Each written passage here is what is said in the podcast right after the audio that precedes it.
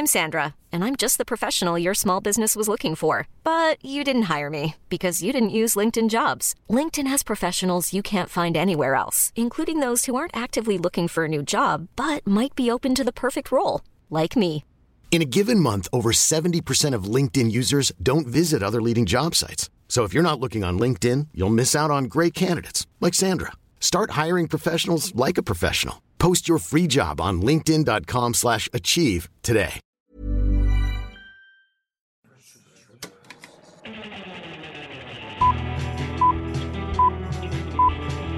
Saca el fanboy que tienes dentro. No tengas miedo de enojarte. Esto es el Club de los Amargados. Directamente de la ciudad de Alicia, Chihuahua y El Paso, Texas, a las 8 de la mañana. 08, 808, exactitas. Aún escuchando los bosquejos y los bostezos de Sergio, aquí estamos en la versión estamos, matutina de El Club de los Amargados. Tarde, pero llegamos. Tarde, Sí. pero llegamos. Discúlpenme, Sergio y yo hemos estado ocupados, hemos tenido algunos cuantos proyectos aparte. Sí. Sergio, el, artista David Lynch, ya está dirigiendo videos musicales, que quiero saber cómo le fue. ¿Por qué David, por qué David Lynch? ¿Qué no David Lynch? ¿Qué- ¿O cuál David? ¿O era David Fincher el que dirigía videos musicales? No, es... Ah, creo que David Fincher también. No, este también es Spike Jones. También sé que según yo, David Fincher musicales. también, según yo, David Fincher también. De Sí, se, se me hace que sí, no me acuerdo. No me acuerdo muy bien, pero creo que también David Fincher. Pero no, David Lynch. Bueno, quién sabe, chance y David Lynch ya ha dirigido. Según- Pero bueno, no sí, sé, según no sé. sí. Bueno, pero ¿cómo te fue con tu video musical? Es lo que importa aquí. Ah, pues todavía no lo acabamos, hoy vamos a acabarlo. Bueno, bueno, bueno. Ay, sí, todavía no lo acabamos. Este, pero Ahí, está, ahí está- escuchen la voz Quiero de pensar la que acaba- emoción. Sergio Muñoz, señores. No, no, no es la voz de la emoción, es la voz del sueño. Vean esa voz tormentosa, la que se dedica a destruir fanboys y pelearse con la gente a las 8 de la mañana es solamente un vago más. Sí, sí, todos somos un vago más. Me da pena pensar que en este momento hay gente que sí está de que ya despierta trabajando al 100, que ya lleva hasta dos horas ya levantada y nosotros aquí que, ay, qué sueño, son las 8 de la Oye, pues, mañana. ahorita, ahorita que me desperté estaba pensando, chet, pues así es como cuando me despertaba para ir a la escuela. Ya hace Sí. años que no pasaba así. Creo que esta es la normalidad, el despertarse como a las... De hecho, muchos de mis amigos se levantan a las 5 y a las 6 de la mañana para ir a sus trabajos. Ni siquiera para empezar a trabajar. Pues para es que ir. es normal. Sí, es verdad, no, no, pero no, yo no. Mira, yo cuando estaba en Nueva York me levantaba a las 6 de la mañana. A las 6 de la mañana y hora de y hora de allá, que son dos horas más que aquí. O sea, las 4 de aquí. Qué Cuatro y, ma- eh, seis y media, siete, vas a ver. Sí, sí, pero, ay, no, eso es una chinga. Yo cuando... yo y lo me- más ahorita que estás acostumbrado a no levantarte temprano, a no hacer nada. Bueno, yo. Ay, bueno, eso sí va a estar bien feo para cuando la cuarentena regrese. Yo ya quiero que abran los cines, pero Sí, estoy seguro de sí- que... ay, Yo sí lo he pensado. Sí, yo sí lo he pensado. Digo, no mames, ¿cómo le voy a hacer para levantarme Pues que no estabas diciendo la semana pasada de que no, soy un perdedor, soy un flojo, me levanto a las 10 de la mañana. Pues sí, por eso no quiero. No quiero, por eso me quiero acostumbrar a levantarme temprano otra vez. A la normalidad. A la no vieja normalidad. Ah, ah, yo algo hermoso que he agarrado esta cuarentena, no que me levante todos los días a las 7 de la mañana, pero hay varios días donde me levanto a las 7 y media de la mañana o a las 8 de la mañana y todo el día me rinde precioso. Así que sí entiendo ese sentimiento de ah, eh, eficiencia. Sí, la otra vez yo también me levanté temprano y luego fui aquí a las 9 de la mañana. O sea, me levanté como a las. O sea, me levanté a las 9 de la mañana y para mí era como que temprano, ¿no? Bueno, no, no, me levanté como ocho y media. Y de ahí dije, ah, pues voy al gimnasio aquí que tengo, que están en los depas. Y me rindió muy bien el día y dije, ah, mira qué bien se siente. O sea, y, estoy, no, es- y no solo es que te rinde el día, es como que te sientes bien contigo mismo. O sea, no te sientes como un montón de basura social sin hacer Ay, qué nada. extre- Bueno, para. No, pero si ustedes son así y no se han levantado y están disfrutando de la mañana, no se sientan mal por Sergio. Sí, sí, todos, todos estamos, espero que todos estemos iguales, aunque sé que hay mucha gente que ya está levantada y están esperando el podcast. Ay, a mí lo que me hace sentir bastante inútil es no estar bañado todo el día. O sea, que com- así esté en calzones, en pijama todo el día, es la peor forma de comenzar, porque ya me... Ahí es donde sí me siento de que, "Oh, basura. ¿No te bañas? No, cuando no me baño. Hijo, cómo te encanta retorcer las palabras para. No estoy retorciendo nada, estoy preguntando. ¿No te bañas Cuando no en te el bañas día? en la mañana, en la mañana. Ah, ah, de que estás ok. todo el día O sea, en yo- pijama o en ropa deportiva o así, cochino. Ah, ok, yo, porque yo hago lo mismo, pero porque digo, ah, voy al gimnasio en la tarde, no tiene caso que me Sí, por eso, por eso, algo así, después. algo ah, así. ok, ok, ok. O sea, yo pensé, yo pensé que todos los días de que lo que más da asco es que no me baño. Y yo No. no. no, pues sí, da asco. Como si güey, daría asco, pero no, no, no, no, no, eso no es lo que me refiero, muy feliz. Pero como sea, aquí estamos a las 7, 8 de la mañana, el Club de los Amargados. Comencemos la semana, bueno, en martes y con una taza de café, porque ambos la vamos a necesitar para el episodio que tenemos para ustedes esta semana. Ah, sí, porque hay, hay muchas noticias otra vez, hay bastantes noticias y muy Excelente. buenas noticias. Mira, poco a poco se va reanimando este pex, porque ya estoy empezando a ir más seguido al cine. Mañana se va a estrenar Tenet aquí, que yo sé que tú ya la viste. Sí, la neta, te voy a ser honesto, no vale la pena la arriesgada. ¡Oh, no! Spoiler gigantesco. Tenet no salvó el cine. No, ni de broma salvó el cine. De hecho, nomás reflejó que no se va a salvar. ¡Ah, la fregada! Que Christopher Nolan quiere matar a sus fanáticos, como dijo Seth Rogen. sí, ándale, exactamente. O sea, exactamente. Pero pues yo creo que ni los fanáticos fueron a ver la película, yo creo. Oye, qué decepcionante, porque, pues, de hecho, ya las dos películas que iban a salvar el cine, que le iban a traer de regreso, ya fracasaron. Mulan y ¿Cuál es? Tenet.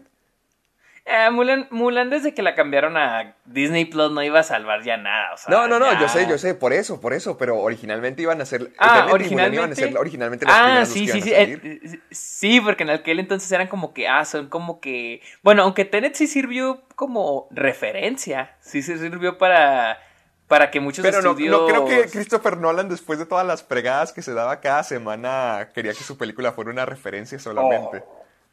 Claro que no, claro que no. Alguien me comentó de que no, ahorita de estar Tenet, eh, Nolan, de todos modos, o sea, que Warner a estar bien enojado, pero Nolan contento porque se estrenó su película y dije, güey, eh, Nolan produjo la película, Syncope es su, es su productora, ¿a poco creen que va a estar ah, eh, feliz de la vida nomás porque dinero. se estrenó? Ajá, mientras sabe que su película no trajo a la gente al cine. O sea, obviamente el güey estar llorando. O sea, debe ser un golpe emocional no lo- en el espíritu y también en la billetera de su producción. Demasiado, demasiado. Yo creo que más en el espíritu. A ver, sin Y spoilers, más porque lo que ¿qué fue quería- lo que no te gustó de Tenet? Sin spoilers, porque la voy a ver mañana. Ok, ah, ¿la vas a ver en español o en inglés? Probablemente en español, porque es Cinema Delicias. Ah, oh, ok, bueno, eso es un punto a tu favor, porque en inglés es un asco la mezcla de sonido. un Ah, asco. eso, está- eso escuché, pero no me lo creía, Sí, porque yo pensé que iba a ser uno de los puntos principales de la película. No, es un asco. Exacto. No, los diálogos no se sea. entienden. O sea, ¿cómo esperas entender una película que de por sí está complicada?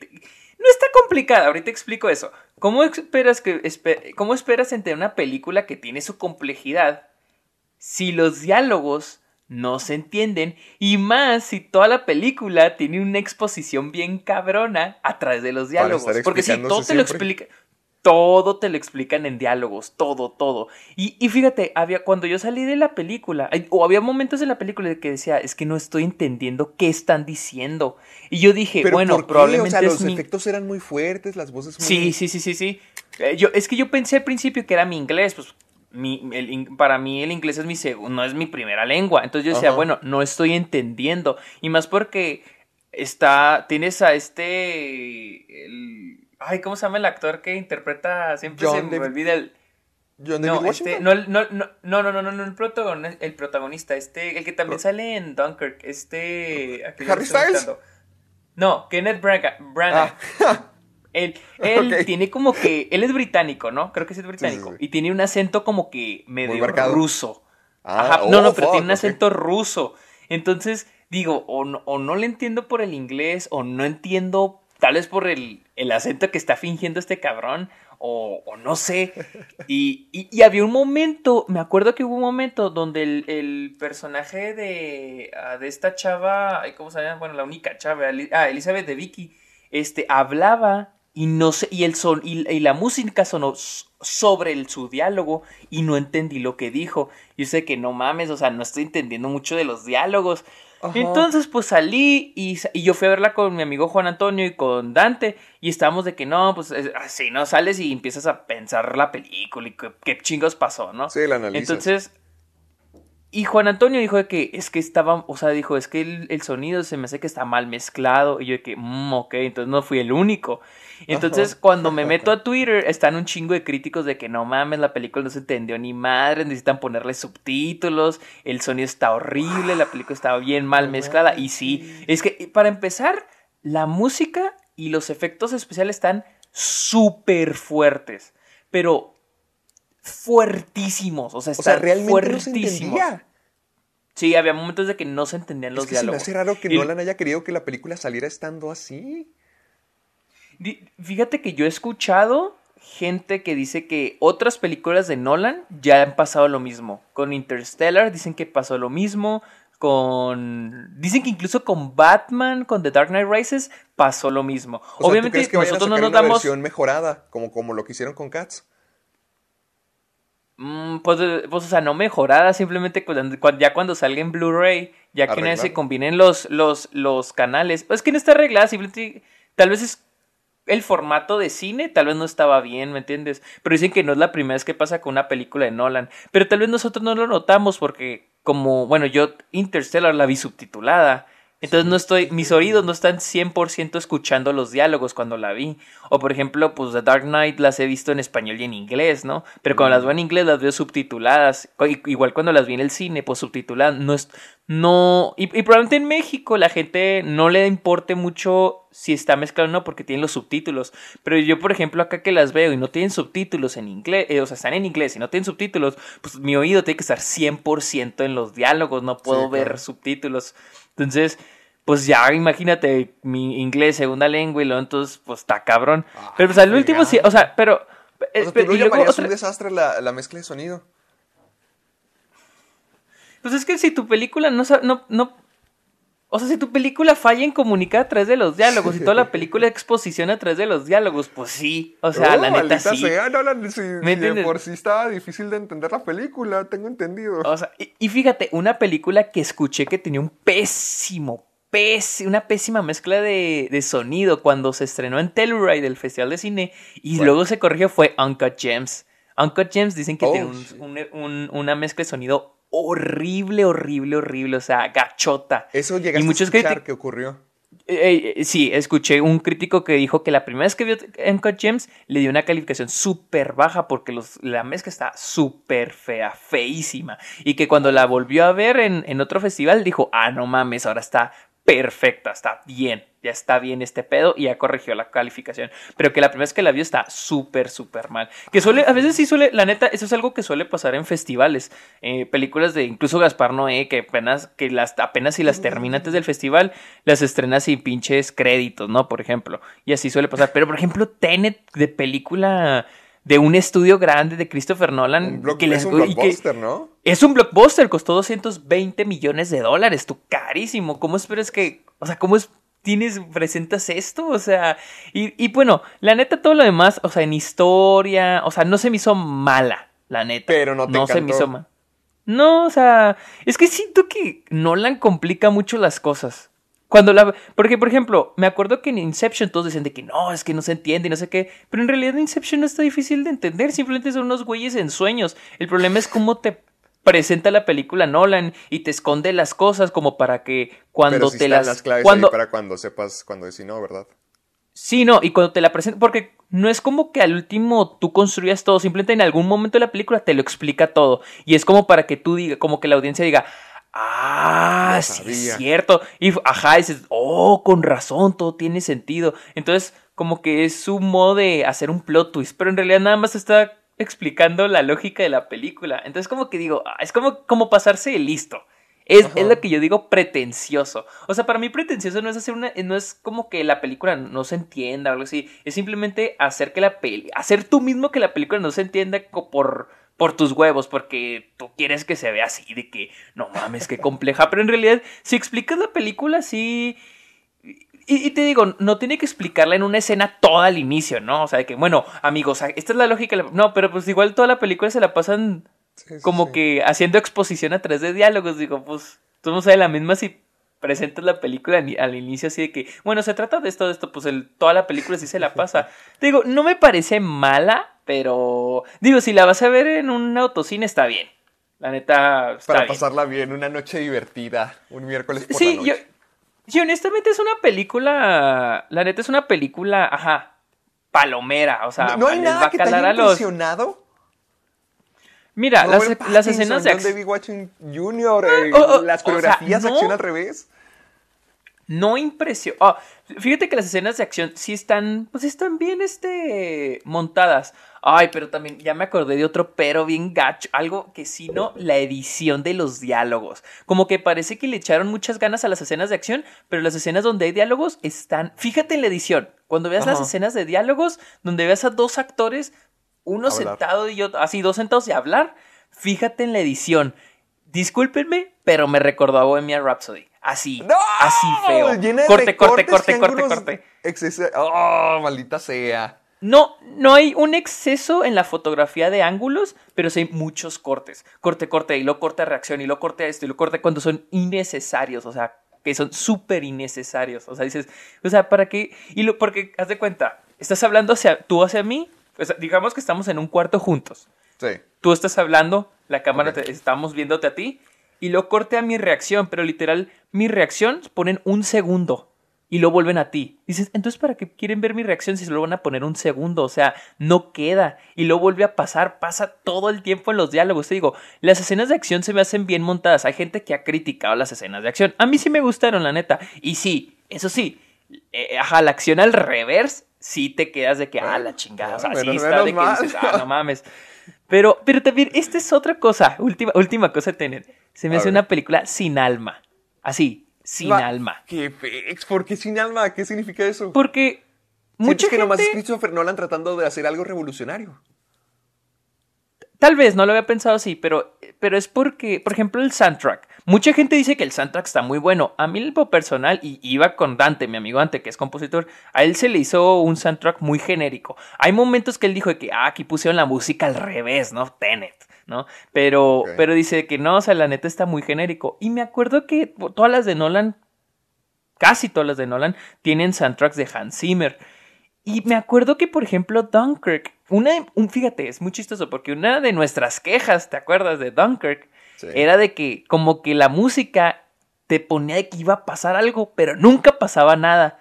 Pero sentías, ¿no? La emoción. Mínimo lo sentías. Interstellar me acoca. Yo, por ejemplo, Interstellar, tú sabes que casi no. no le tengo mucho. No le tengo mucho aprecio, pero cuando yo la vi fue que no mames, que, o sea, qué película tan emocionante, o sea, te hace sentir. The Dark Knight Rises a mí se me hace una película mala, la neta, mala, pero la disfruto un chingo porque se me hace bien emocionante, se me hace muy chingona. Esta película, siento que es una película que es para verla otra vez, Tenet, pero la neta no la quiero volver a ver pero no la quiero volver a ver. O sea, no me, no me produce nada querer verla. Es más, Interstellar, me acuerdo que la vi y la quería volver a ver. Me acuerdo que vi The Dark Knight Rises y a pesar de que era mala, bueno, me acuerdo que me gustó un chorre con el tiempo y dije, no, la neta sí está mala, pero la disfruto, me emociona, se me enchina la piel con el soundtrack, se me enchina la piel con los momentos emocionantes. Esta película no tiene o sea, digo, parece que no tiene alma. La neta, no, no me emocionó nada. La música no, nada te emociona. Simplemente está todo ocurriendo y ya. Está seca, está seca. Qué, decepcionante suena todo. Sí, sí, sí, no, no, sí estuvo. o sea, no me decepcionó porque siento que una parte de mí ya esperaba eso. ¿Me entiendes? Eh, entonces tú sientes que ya le encanta a Christopher Nolan como lo que llevamos diciendo ya todos estos programas, que la gente ya se está dando cuenta de que, pues no, no, no tan.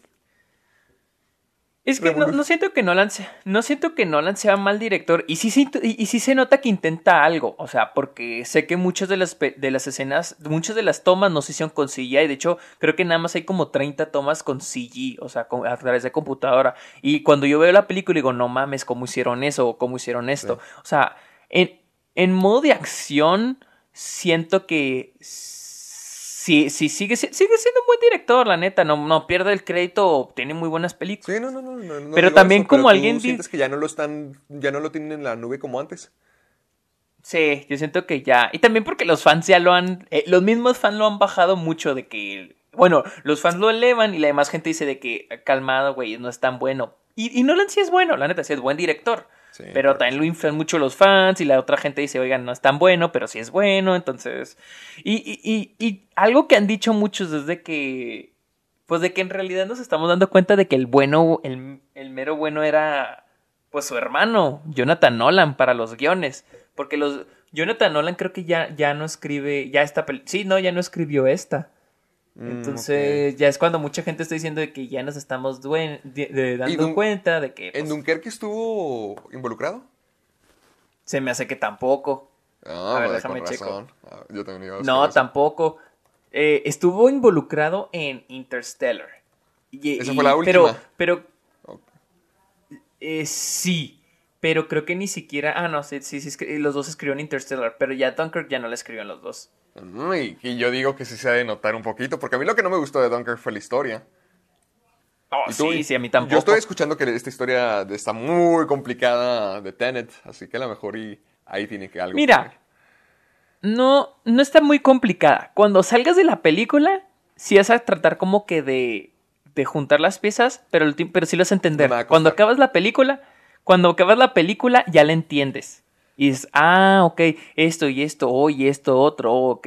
Y, y te digo, es, es, es cosa de, es cosa de Nolan, como que el- tu cabeza cuando entiende todo, dice- sientes como que placer, ¿no? Tú dices de que, ah, con Sí. razón esto y con razón lo otro. Como que es la cosa con las películas de Nolan. Pero cuando ya te das cuenta, o sea, cuando te pones a pensarlo más a profundo, dices de que, pero pues no era, entonces no era tan complicado, simplemente lo hizo complicado. ¿Me entiendes? Ok, ok. Entonces dices, oh, ajá, o sea, cuando ya Él es el y creador te del mismo pones a- problema. Exacto. O sea, no es como ver, por ejemplo, veo Twin Peaks y digo, no mames, o sea, qué pedo, qué está pasando, o sea, qué chingados, hay cosas que no comprendo porque es surrealista, ¿no? Pero, pero con Nolan siento que él mismo lo complica, siento que es nomás como para crear un, en algún punto de la película que funcione como un twist y que le diga- y la gente diga, no mames, pero en realidad es la lógica de la película que se, que no se ha establecido, simplemente ya te la establecieron y ya estás entendiendo qué está pasando, es todo. ¿Acaso estás diciendo Entonces- de que Nolan es el nuevo M. Night Shyamalan? Ándale. Algo así. No más que eh, eh, este, este Shyamalan sí se saca, él sí se saca sus tweets de los... No, no creo que sea igual. Ahora que lo pienso No, es igual, claro porque que no. Shyamalan se lo saca súper de la manga. Ya y está, él se Nolan pone de simplemente... sus películas como el twist. Ah, sí, claro. Y, y- y Nolan no, Nolan simplemente, ni siquiera es un twist el de Nolan, simplemente te está explicando la lógica de la película, cómo funciona, la, qué está pasando en la película, te lo pone y dices, ah, no mames, sí es cierto. Pero pues no es un twist, simplemente es lo que ha estado pasando en toda la pinche película, como en Inception. Eso de que brincan en los sueños no te está dando un twist, simplemente es lo que ha estado pasando durante toda la película. Sí. Pero o sea, te- está buena como para decir, ah, no mames, regresar al cine, ¿no? Es una película grande, de acción. Te la Está- pasas bien, está al menos no la vas a está- sufrir. Sí, no la, ajá, ándale, no, la- no, es, no es aburrida, este, pero también no es, no es algo que Nolan, porque seamos honestos, si esperamos mucho de Nolan es porque Nolan ya nos ha dado muchas cosas bastante buenas Sí, sí. y muy disfrutables, aunque sean malas, digo, aunque sean películas malas, son películas muy emocionantes, muy disfrutables, o sea, que te la pasas muy chingón. Y aquí, pues sí, o sea, por eso espera, por eso uno espera más de Nolan, la neta, por eso uno espera de que pues mínimo emoción, ¿no? Y te digo, a mí se me hizo también una película muy seca, muy, muy seca. Ay, Dios. Ah, pero bueno. Ya, ya, ya lo sacaste todo, ya te sientes mejor. Sí, mejor. A ver, yo tengo una pregunta. ¿Qué? No he visto, no he visto tu review de Cuties porque quiero que me lo digas aquí porque eso, yo también. ¿Qué? Ajá. tú, tú primero, tú primero, ya que me No, no, no, yo quería, ya saber si me la, dejé yo que- quería saber si la habías visto o si estarías ¿Ya? dispuesto a verla. ya la vi. Ya la... ¡Oh, shit! Vamos a hablar de Cuties. ¿Sí? Porque yo ¿Quieres hablar de ya Cuties o quieres hablar hasta el final? habláramos de I'm thinking of ending things. Ok, ok, me parece bien. Pero pues ya llevamos 25 minutos, tal vez Pues ahí tendremos que quitar las noticias, noticias. que alcancemos, ahí vamos considerando cuáles son las, las importantes.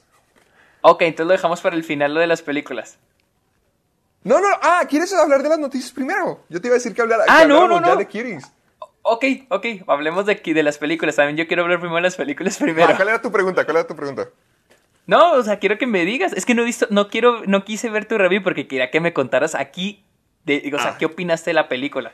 Ay, ay. Qui- Quiero saber, ¿cómo la viste tú? ¿La viste ahí en tu televisión gigantesca? Sí, sí, aquí la, pues sí, la vi aquí en, en Netflix, sí. No, ay, es que yo no quise verla en, en la televisión familiar. Fue una experiencia demasiado incómoda. Yo ahí me fui a verla a la ¿Por pantalla más qué? chiquita, pues. Porque fue una experiencia. Ay, porque fue algo incómodo. Además, no quería que ahí en la televisión familiar que llegara mi mamá o mi abuelo y, y vieran que estoy viendo esa cosa. O sea. No, No, no, no me. O sea, sí, sí hay momentos incómodos de ver. Bastante. Pero. Mira, te lo voy a poner Pues, así. eh, so-. Yo creo que sí hay una película de por medio, o sea, sí hay una película interesante con... Es como un coming of age y ah, existe... es un coming of age. Es- de hecho, es es, un un coming of coming of age. Ajá. Y hay algo muy interesante porque sí se toman el tiempo de establecer la historia de esta niña, sobre todo, y, y sí cala cuando te ponen como se siente atrapada y encarcelada por su propia cultura, el enojo silencioso que siente con su mamá y con su papá por lo que pasa con, por lo de la boda, o sea, ella en su mente está pensando como, shit, estoy en una cultura donde tener dos esposas está bien y ella no se siente cómoda con eso. Entonces, cómo te ponen todo ese planteamiento, a mí me gusta bastante. Y, igual, si qui- quisieran haber hecho que lo del baile inapropiado o todo esto eh, fuera lo que detonara a la niña el cambiar o el buscar una libertad, siento que si hubiera una manera, una manera en que pudo haber funcionado. Pero yo sí creo que la película lo hace de una manera muy demostrativa. Sea, muy, muy demostrativa. Y siento que trata de criticar la sexualización, pero termina convirtiéndose en eso. Y y no, esa es la parte que no me encanta a mí de la película. Que, que, o sea, al final trata de predicar de que no, esto todo, todo estuvo mal, que a mí el final no me gusta para, aparte del baile, sino se me hace que no hay tercer acto y que nomás llegan a una conclusión súper apresurada y te tratan de excusarse diciendo como que no, todo este tiempo esto estuvo mal, cuando toda la película lo estaban mostrando como algo bueno y se re- como si se retractaran al final. Pero total, al final de cuentas sí se me hizo oh, demasiado, demasiado demostrativo. La, la forma en que trataron Ah. de, de plantearlo todo sí pudo haber funcionado, pero la forma en que lo enmarcaron, lo grabaron, no, lo hicieron muy incómodo y siento que sí fue... Mira, No. yo entre pienso igual que tú y entre no. A Este, yo no pienso que fue, o sea, yo pienso que se, o sea, de- con lo demostrativo, o sea, el modo en que presentan las niñas, yo siento que es una realidad. O sea, y, y que incomoda, incomoda, porque pues es una realidad, la neta. Y yo veo mucha gente que dice que no, es que fue too much, fue demasiado, fue de que no mames, exageraron. Pero es una realidad, la neta, o sea, y, y- es, eh, y, y, pues si ese es el mensaje, pues este es el mensaje. Y más que nada, ni siquiera creo que el mensaje sea sobre sexualización. Exactamente, pero más bien Creo es el enfoque madurez, que hay en la nueva modernidad Eh, que ajá, está ajá, sexualizada y tecnológica y, y Sí. social. Sí, exactamente. Entonces, eh, yo pienso que la película en sí, con eso de que muestra mucho a las niñas, digo, es que es en una realidad. O sea, hay, hay películas que incomodan y incomodan, o sea, y eso no tiene nada de malo, o sea, y más si están retratando una realidad que se vive. Entonces, yo, Yo en sé, ese se aspecto no la veo nada de malo. Yo creo que el arte sí tiene que reflejar lo que... el- o sea, lo digo en el review, yo creo que el arte tiene que reflejar la situación de la vida. eh, y hay cosas buenas y hay cosas malas. Y está bien, se vale. Y, repito, siento que es una situación que sí pudo haber sido tomada... Sí pudo haber sido hablado de ella. O sea, siento que es un tema que sí puede platicar porque los temas no deberían de censurarse. Pero ay, siento que en sus ganas de tratar de platicar de esto, tratar de discutir de esto, se terminan convirtiendo en lo mismo que en lo que terminan predicando en contra. Entonces siento que ahí sí hay una, una discrepancia. O sea, sí, yo sé que esa es la realidad y que hay películas que deben incomodar, pero ay, que sean niños, ese es el pex, que sean niños. No es como... Sí, yo sé que eh, estamos- pero ese es el pu- ajá, exacto, que sean niños, pero es que ese es el punto del mensaje. ¿Me entiendes? Eh, probablemente sí no, no termina de entregar, pero, o sea, yo cuando la vi no era como que, o sea, sí me incomodaba verlo, la neta, había momentos que me incomodaba, pero era como que, bueno, pues es, es parte de esto, o sea, es parte de, de la realidad de esta película, o sea, y que se vive, y más en un mundo de, lleno de redes sociales, donde niños y niñas quieren ser de cierta manera, donde ven nuevos ven, ¿cómo se llaman? Este, nuevos ejemplos a seguir. Nosotros Sí. tenemos otros ejemplos a seguir, ahora hay otros nuevos, ¿me entiendes? Entonces, siento que es una realidad. Ahora, a mí no me gustó la película por, por eso que sí dijiste. Siento Lo que del final. en un guion... mm, no, no to- toda la película, la neta, toda la película. Siento que el, el, el- primer acto, pues establece, no, el mundo de la niña, ¿no? Donde vive, lo que hace, qué es lo que quiere, Su ¿no? problema. Pero, ajá, exacto. Pero, bueno, problema entre comillas, porque en realidad nunca te lo establecen como un problema real. Porque si te pones a pensar, no hay un obstáculo para la niña. Tal vez existe, siempre te pone el contraste de la mamá, de su cultura, de su religión, ¿no? Pero nunca en realidad es un obstáculo por, para un, un obstáculo para la niña más que cuando llega tarde a la audición. Pero de ahí en fuera, todo lo puede Pues, hacer. No, yo, siento que eh, se siente encerrada con su religión. O sea, está la situación del papá y toda la boda en sí que está. No puede detener que la boda ocurra. Y lo vemos a través de toda la película, cómo concluye en eso. Y es lo que siento Sí, pero por ejemplo. Pero, pero por ejemplo, yo no, yo no, yo no veo un como un querer de esa niña, no veo una necesidad o un querer y luego no hay un- como que Es una que causa no o consecuencia, ser. Es lo porque el no hay un, querer. pero sí, pero entonces qué es lo que quiere, ¿me entiendes? No hay como que, o sea, quiere escapar, sí, pero a no es específico en ese aspecto. Ahora no hay una causa consecuencia de las cosas. Por ejemplo, tenemos la parte donde se pelea con las niñas porque llega tarde, sí. A las dos escenas Ah, sí. ya están, ya se reconciliaron. ¿Me entiendes? No hay un desarrollo. No hay- y, y hay dos conflictos. También la otra cuando no sé quién juntar con ella por las nudes. Este. di- No hay un desarrollo, no hay un... O sea, ok, se reconciliaron, pero entonces la- el personaje de la niña no avanza. O sea, la- el personaje de la niña avanza o se desarrolla, entre comillas, por obra del guion. Pero en realidad por acciones o por eventos de la película, no. Simplemente las cosas van pasando, van pasando, van pasando. Pero en realidad es... Nunca nada lleva a otra cosa, simplemente las cosas van pasando. Y el final... ejemplo, digo, el, fi- el final es... El, el final es realismo mágico. Es como en The Florida Project cuando las niñas terminan yendo No, a Disneyland. no, no, que obviamente sabemos que no. Bueno, bueno, pero como, o sea, pero es realismo mágico, o sea, no pasa, no sucede, pero, Pero es como lo que el deseado, lo que significado. hubiéramos esperado que hubiera ocurrido, algo así. Mm, algo similar, porque también sí es como que mucha coincidencia que el concurso fuera el mismo día que la boda, ¿no? Algo así como en Joker, que todo pasó en el ulti- en el mismo día, la revolución, cuando lo iban persiguiendo los policías, cuando hizo que hizo el bailecito, cuando fue el programa, ¿eh? cuando mató a los otros güeyes los que trabajan con él, todo pasó Ah, en el mismo fregada, día pues, que fue el final de la el película. del guasón. ¿Cómo? Sí estuvo Sí, pesado ah, ese día. sí, estuvo muy pe- estuvo pesado el día del guasón, güey, por eso se volvió loco. Entonces, este un mal día. siento que día. siento que aquí, o sea, aquí sí lo justifico eso porque es realismo mágico, es un tipo, un estilo de arte. Eso me lo, me lo explicó Luisa, de hecho. Pero pero to- me- lo justificaría si, si, por ejemplo, te digo, en Florida Project, si toda la película lo justificara como ahí, diría, ah, ok, ya. Pero aquí no, ¿me entiendes? La niña siento que no. La niña como va cambiando. cambia de la nada, porque creo que esa es la película, Sí. es no saber a dónde ir, el no saber qué clase de mujer ser, y al final como que es una combinación de las dos cosas, como que se libera de su religión y se libera de las expectativas sociales y termina en un punto medio donde ella está feliz, pero siento que llegan ahí de la nada, o sea, siento que nomás la película dice, ya es momento de que aprenda la lección. Sí, ajá, exactamente, exactamente. Y, y de, hecho toda la película, porque en realidad vemos a esta niña que va cambiando y que quiere este nuevo estilo y que se quiere juntar con estas niñas. Que digo, es lo mismo que, por ejemplo, ah, Tom- Tomboy, el de, de esta Celine Chama, que es un niño, bueno, una niña que se identifica como un niño, llega a una ciudad, a un pueblo, una, unas casas nuevas y se quiere juntar con niños y tiene que ser alguien diferente a lo que le ponen sus papás. Li- pinche misma historia, ¿no?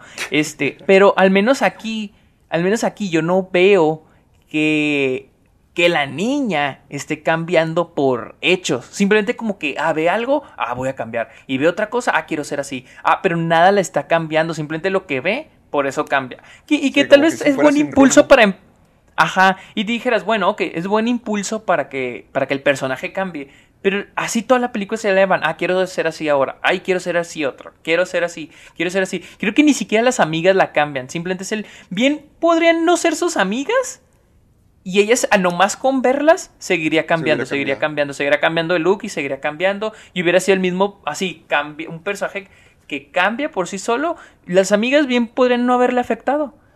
Bien, o sea, bien pudo haber no tenido amigas y nomás seguirlas espiando y ella misma cambiar por sí sola. Porque en realidad no hay un efecto, no hay nada que, que las cambie, que la cambie a ella, ¿me entiendes? Es, es, lo que, no sé, es mi problema con la película, el guion y la escritura de ese personaje. No, ya lo de que, de que incómodo, sí, obviamente me sentí incómodo, pero no, o sea, no, no tuve problema con eso, honestamente. ahí lo tiene. No, es que yo, yo sí tuve problema en la segunda mitad porque siento que empieza a perder el propósito en eso mismo de que no hay historia y la niña se desarrolla de una manera como esponja. Por eso mismo sentí que la película se estaba como esponja. Nomás. Sí, pues sí, nomás ahí absorbiendo lo que, lo que le fuera tocando.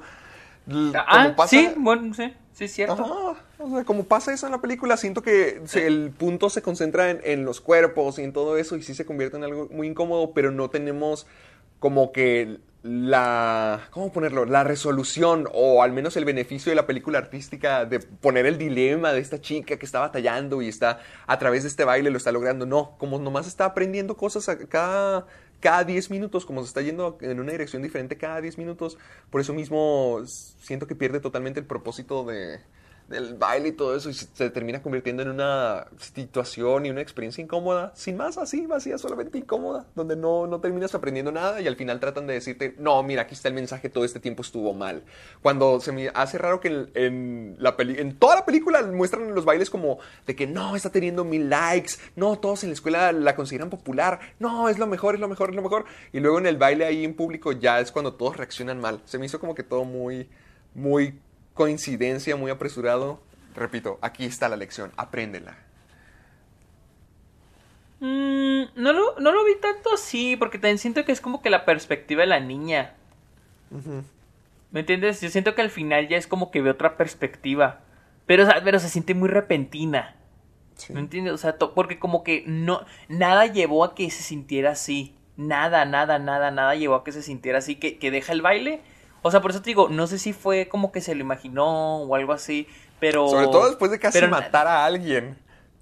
Ah, uy, yo pensé que sí se iba a morir. Yo pensé yo que al ratito iban a decir de que no, se murió Sutana o fulana, no sé quién era. sí, yo, este... yo, yo, creo que se llamaba Jennifer. Yo sí, yo sí pensaba que se iba a ahogar y que ese iba a ser el gran twist de la película.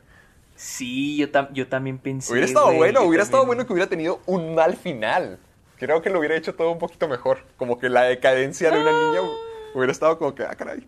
Ah, para mí, honestamente, yo el final ni me va ni me viene. La neta no me cambia mi perspectiva. Yo creo que el final que hubiera sido, ah, hubiera. Para mí hubiera sido la misma, porque no. No, o sea, no. igual no hubiera llevado nada, o sea, a que la hubiera matado. O sea, y luego. O sea, y luego, o sea, como nomás llegó ahí por, por obra del destino y luego fue a bailar. O sea, no, o sea, ya como que ya para el final ya era como que no, esta película no está, no tiene buen desarrollo de... O sea, buen intento, la neta lo admito, buen intento, para, es una película independiente, um, creo que sí trata de dar un mensaje y lo medio entrega, al menos a mí yo sí entendí un poco más el mensaje, pero sí, no, no, como, como película en sí, no la considero tan buena. A ver, y ahora ya estuvimos hablando mucho de un final, ahora quiero que hablemos sobre el final, sobre pienso en el final. Ok. ¿Qué, qué, qué, quieres que te diga? Quiero saber si te gustó, porque... Sí, sí bueno, me sí, gustó, quiero, quiero sí me gustó. Si te gustó. ¿Sí te gustó? Sí, sí, sí me, sí, sí me gustó, sí me gustó.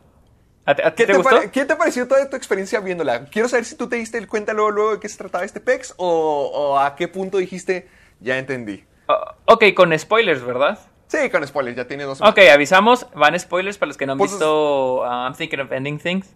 Aunque ah, ya se estrenó hace dos semanas, pero sí. nomás para avisarles a los que nos están escuchando. Uh, sí, Sí, sí, sí, entendí, sí entendí de qué se trataba y más con el, de hecho con los créditos fue cuando dije, ah, obvio era esto. Uh, Porque con Tú los sí sabes qué pasa. Sí sabes qué pasa, ¿verdad? Ah, sí, sí, sí, yo que, sí entiendo. Que todos en la cabeza de Jesse Plemons. Del, del janitor, del Jake. Ah, Ajá, sí, sí, sí. Yo, o sea, yo lo entendí en cuanto empezó a salir ese personaje. Yo dije, se me hace que ese güey es Jesse Plemons. Pero Jesse en cuando salió el primer recuadro o cuando ya salió un poquito más tiempo. Por ejemplo, porque el, al comienzo cuando están en el carro conversando tienen nomás cortes a él. Y luego ya tenemos unos cortes un poquito más fijos como cuando está viendo la, la obra de Oklahoma. ¿Cómo, cómo, cómo? Oh, en- desde que empezó a salir dije, quiero pensar, o sea, no era obvio de que, ah, confirmadísimo, ¿no? Pero sí era de que quiero pensar que, ¿Qué es él? que es, que es, que es Jesse Plemons, que es el personaje de Jesse Plemons y él trabaja en el, en la, en esa prepa, o sea, y eso ya es en, en futuro, ¿no? Este, pero primero Ah, eso era, era en el el futuro. futuro. Sí, primero, primero. Pero ya cuando se acabó la película dije, no, no, o sea, todo está en su cabeza. Y cuando apareció su... De hecho, el nombre Jesse Plemons aparece primero en los créditos. Dije, ah, ok, sí, él es el protagonista, no es ella. Entonces ya fue como cuando dije de que no, pues todo es, en su- todo es en su cabeza, la neta. Todo es en su cabeza. O sea, no... O por ejemplo, la- las conversaciones con la familia, yo dije, ah, pues han de ser como que se lo está imaginando, pero como que ella es, o sea, como que ella es irreal, o sea, ella no existe y se la está imaginando, pero son como que varias... Por, porque, por eso, ya es que la las conversaciones en la mesa, cuando están cenando, como que cambia. Sí, Como sí, que de sí. repente cambian de... O sea, es porque pues el tipo se estaba imaginando que hubiera pasado con... Si hubiera existido esta chava, ¿no? novia con, con sus papás. Ajá, pero, pero es como que las diferentes opciones, las diferentes este, realidades de lo que hubiera pasado. si pero obviamente no, hay, no, hay un, no hay una fija porque en realidad nunca hubiera funcionado nada.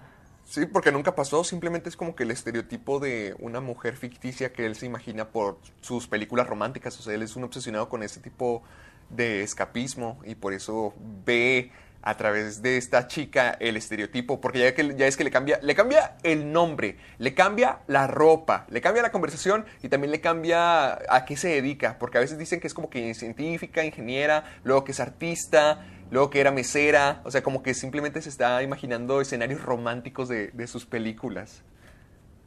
Ah, sí, sí, sí, claro, pero también no siento que sea el, el estereotipo de mujer porque siento que es como un pedazo subconsciente ella. No, no, no, un estereotipo de Ah. su mujer soñada, o sea, de que a él le hubiera gustado tener una mujer soñada como los romances de películas. Ah, Por sí, eso todo o sea, sí, cambia, sí, sí, porque no hay nadie fijo, simplemente es, es- son las ideas que él consume. Oh, sí, sí, sí, sí, sí. Sí, sí, sí, claro.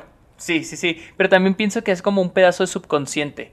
¿Me entiendes? Porque tenemos esas conversaciones, sí. por ejemplo, cuando están hablando de John Cassavetes y, y él tiene como que una opinión sobre X cosa, ¿no? X Sí. película, X libro, Sí, X es, obra, es el ¿no? mismo. Es Y como, ella- es como tú dijiste, el subconsciente, una parte que... de no- es- era, era el mismo, era el mismo. Pero, pero es interesante eso, porque es como que eh, ella, si te fijas, ella lo hace cambiar de parecer en muchas cosas. Entonces es como que él mismo, como cuando uno se pone a pensar las cosas y te das cuenta que las cosas no son como son porque ya llegaste a un, a un pensamiento crítico y te das cuenta de lo que creías que estaba bien está mal, o al contrario, lo que está mal está bien. Pero tú mismo llegas a esa conclusión, siento que es de esa manera que presentan también a la chava. Sí, yo, yo sentía que era como una experiencia, como si fuéramos nosotros teniendo una cita con nosotros mismos, pero de manera externa, como si nos tocara conocernos de una manera externa y nos tocaba juzgarnos y sí. De, de- de esa forma. Porque al final de cuentas es como si tuviera, tienen una relación, la chica y Jake. Y yo siento que es como si viéramos, si tuviéramos una relación con nosotros mismos, como si nos preguntáramos, Sí, sí, sí, sí. ¿llegaríamos a estar con nosotros? ¿Quiénes somos? ¿Qué, qué es lo que somos? Así viéndonos, no con nuestra... pues, Hay, hay varios dichos acerca de cómo la memoria eh, contamina los, los recuerdos. Y esta forma de verlo era de una manera externa, imparcial, sin, juzgar nada, sino conociendo lo que era Jake en realidad. Entonces por eso se me hacía como que muy íntimo y muy personal todo. Y al final de cuentas, pues melancólico por en lo que acaba. Sí, ese, a, a mí sí me gustó mucho y también, o sea, pero sí, sí identifiqué, casi, casi todo lo identifiqué cuando la vi, por ejemplo, cuando se murió el güey, o sea, o sea... Ah, la- de la pues, camioneta.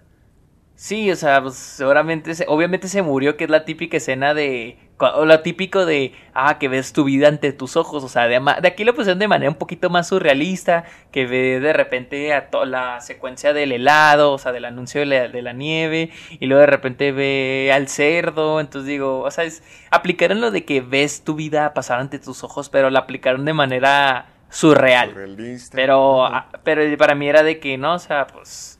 Es, o sea, literal ya se murió el güey. Y ya cuando. Y, y- y cuando acabó. Qué sensible de tu parte. y, y cuando, y cuando acabó y luego que vemos la troca y dije, ah, pues ahí está el cuerpo, el güey, y lo van a encontrar y lo ya los créditos, o sea. O sea, ya acabó Uf, como que. Qué como bonito que- lo describes todo.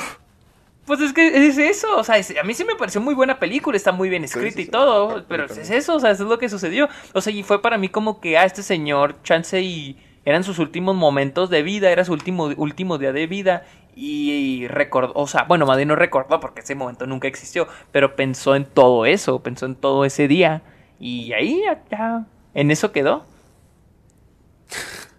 Pues sí, a mí me gustó mucho. A mí me gustó mucho cómo Sí, a mí, a mí- todo. a mí también me gustó mucho. Esta, en- sentí- es de mis películas favoritas del año, la neta. Yo, es lo que quiero pensar, porque todavía no he visto toda la, la lista de películas que sí he visto de que han salido este año. Tengo que ver qué cosas he reseñado y qué cosas he visto que haya salido en 2020. Y además todo lo que quede por salir. Y luego ya voy a ver si sí entra o no. Yo creo que al momento sí está, pero no estoy tan seguro. Así que... Sí, en la, en voy la a creo que sí. están. De, de mis mejores películas tengo como cinco nada más, o cuatro. Y, en- y entre esas está. I'm Thinking of Ending Things. No la Ay, primera, ahorita pero sí es una de mis favoritas. Ahorita estaría in the heights si no fuera por esta porquería. Pues quién sabe, no lo sabremos hasta que la veamos. Tal vez si es mala o Yo, cállate, no es tan estoy buena. seguro de que va a ser buenísima. Ah, yo no sé hasta que la vea, la neta. No, no espero las Ya- películas ya, tú ya nada no te emocionas ya. por nada, ya perdiste toda tu... Sí, no, pues es que para, para- qué emocionarme si al final me van a Sí, no, sí. decepcionar.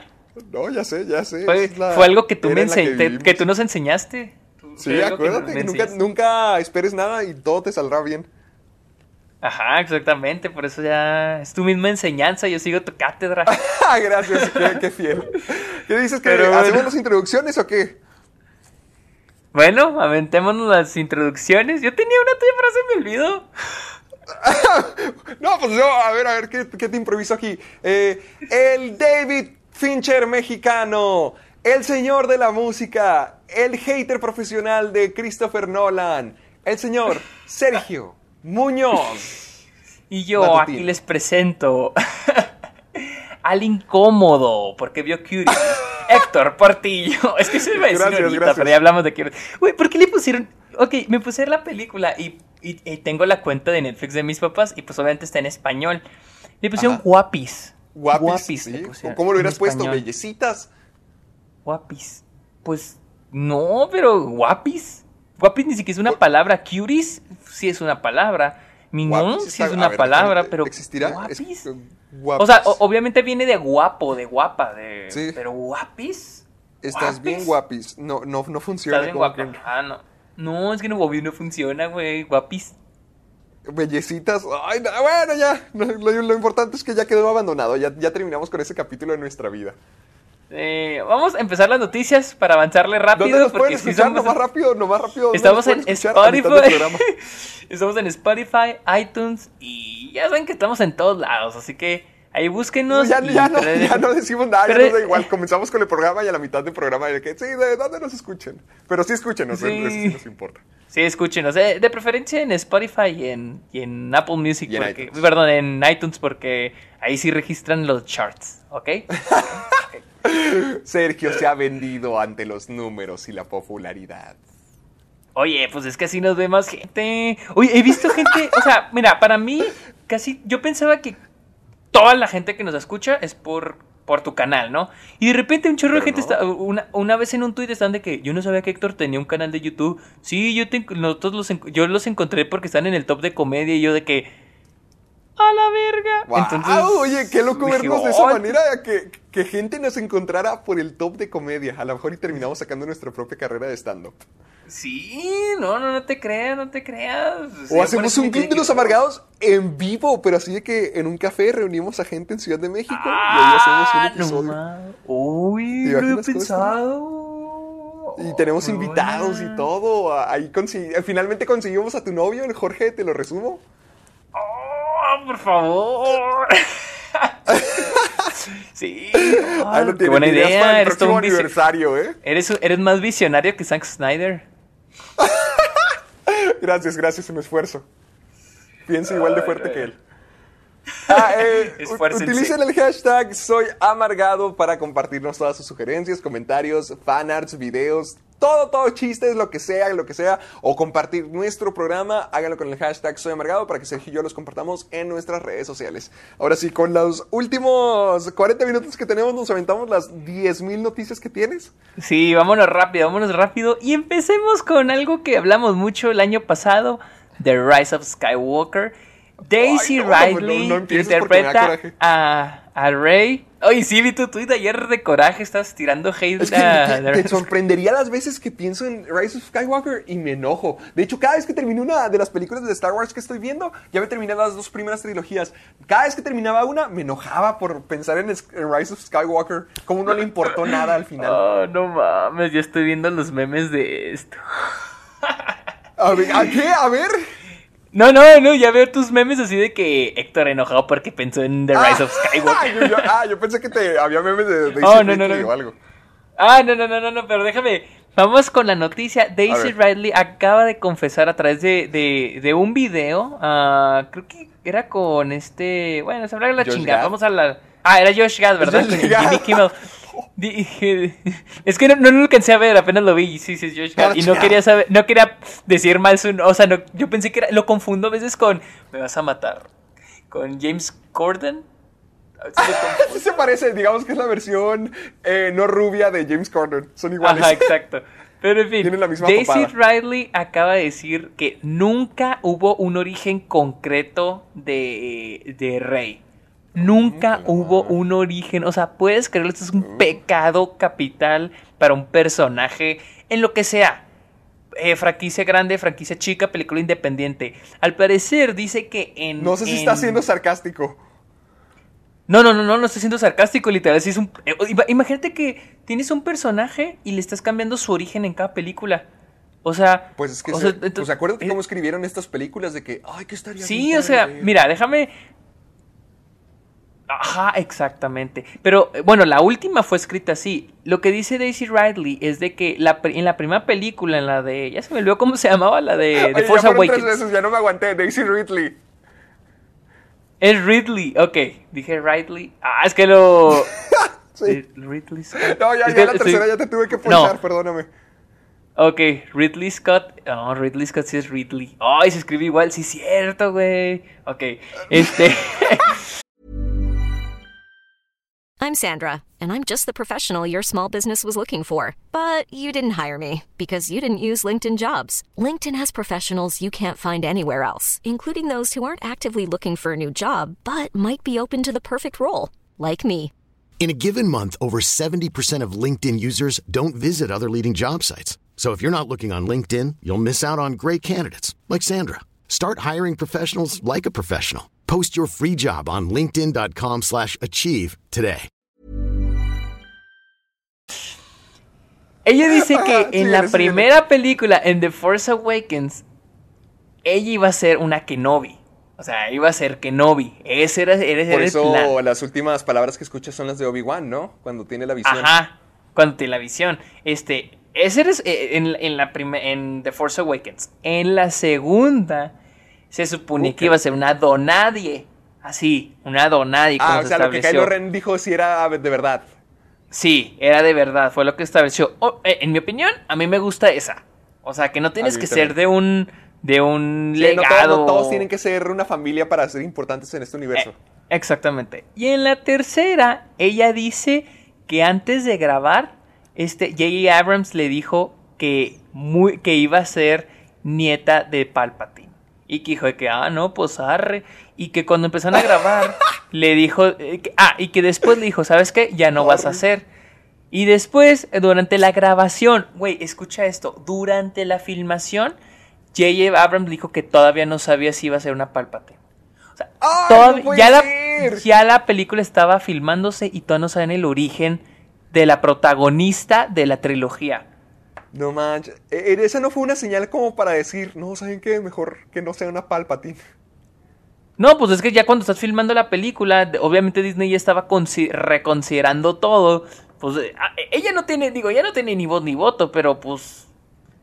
Yo, yo creo que. No, no, no, yo, yo sí, honestamente no sé qué está. Daisy Ridley, pero- Sí, sí, sí, o sea, yo honestamente no, no sé qué estaba pensa- pensando, eh, Disney o Lucasfilms, o Kathleen Kennedy, o J.J. Abrams, yo no sé qué chingas están pensando. Al parecer no hubo no hubo un origen para Rey. Y, es como, y algo que ya sabíamos, esas películas ni siquiera se planearon. Mira, podrán decir algo de las precuelas de George Lucas, podrán decir basura y media de esas películas, pero al menos... Honestamente están buenas, ya las vi no, están buenas. Y al menos, aunque sean malas, aunque sean consideradas malas, al menos sabían a dónde iban, tenían una dirección, sabían lo que hacían. Muy buena. ¿Me entiendes? Serán corny, serán cheesy en algunos momentos, serán así muy elaboradas lo de política, así, pero al menos sabían lo que estaban haciendo.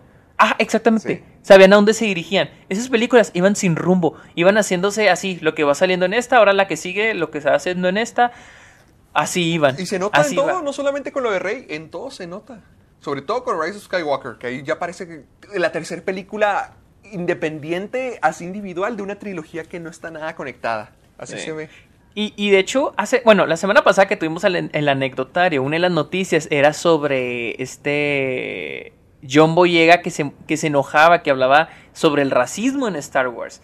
Y, yo ah, creo que aquí se ve, porque él, habla de que como a, al principio, ah, sí, agarraron a estas personas, a estas minorías, ¿no? Que lo agarraron a él, lo agarraron a este, a Oscar Isaac, o Oscar Isaac. guatemalteco Oscar Isaac.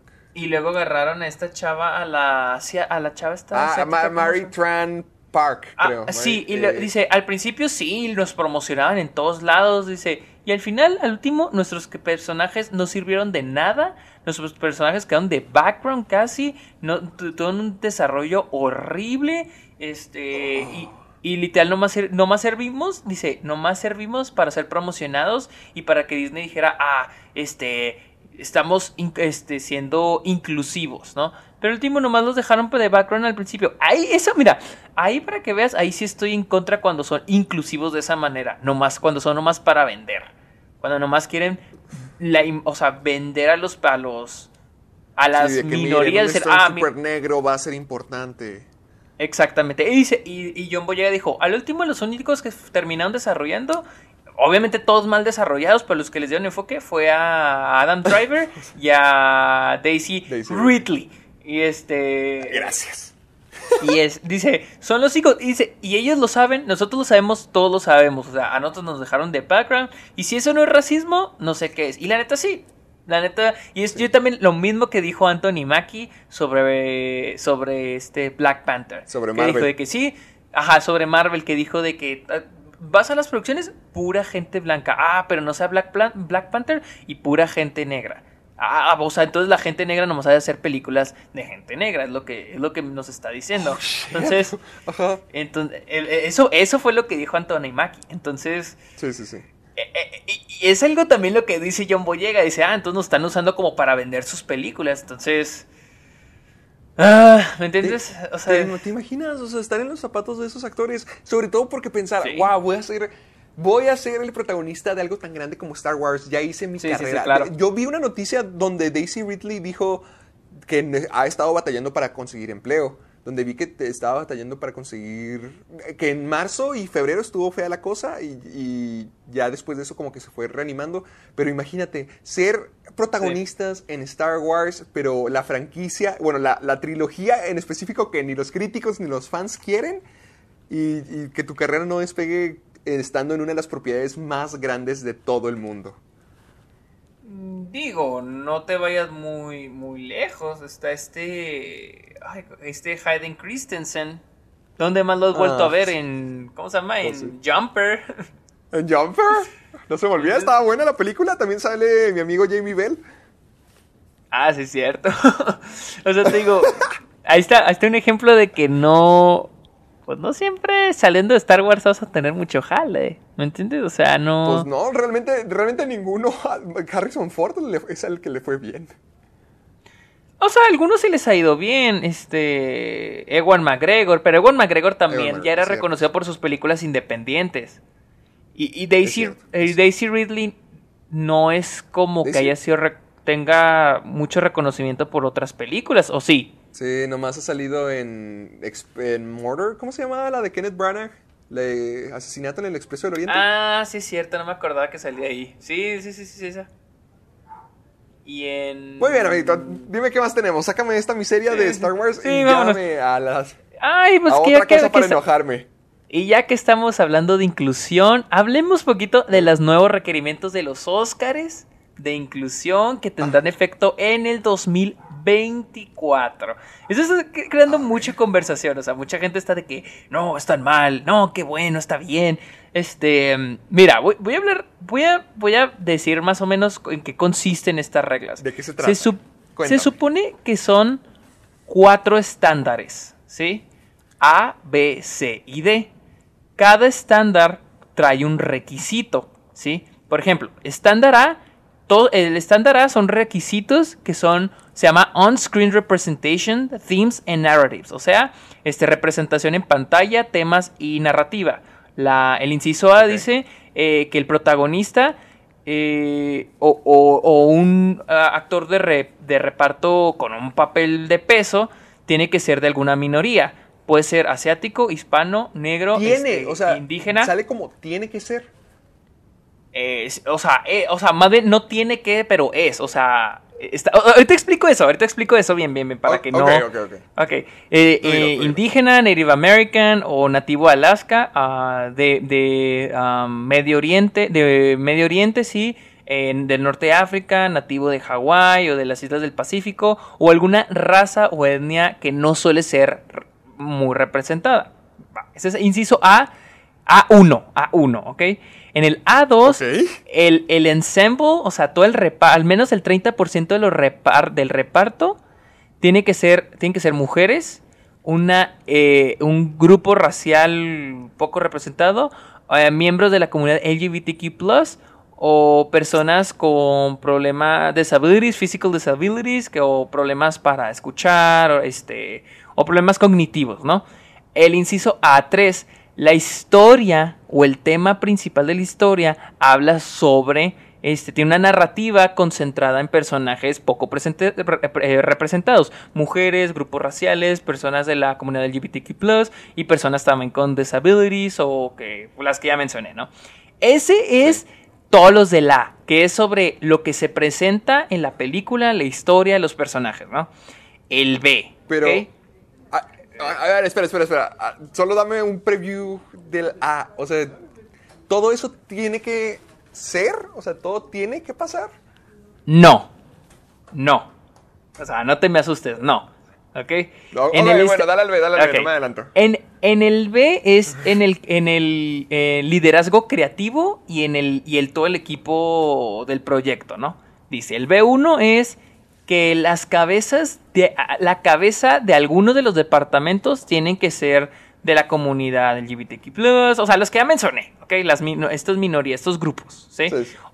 Sí, eh, y- y en estos liderazgos son el director de casting, director de fotografía, compositor, eh, diseño de producción, director, editor, este, peluquería, artista de, de maquillaje, productor, diseño de producción, decorador, sonido, todos esos. Efectos especiales, escritor, todos esos. Y al menos uno debe de ser de alguna minoría este, étnica o, o- o racial. Asiático, hispano, negro, indígena, etcétera, etcétera, ¿no? B2. Otros roles, este, otros roles importantes o técnicos como pro- asistente de producción, este, eh, primer asistente director, eh, GAF, eh, supervisor de guion, también, igual. Este, ese es B2. En B3, que el, todo el crew, al menos el 30%, también entra en estas minorías. Ese es el inciso B, que es el equipo del crew, ¿no? Y el, el estándar Sí, la C. producción.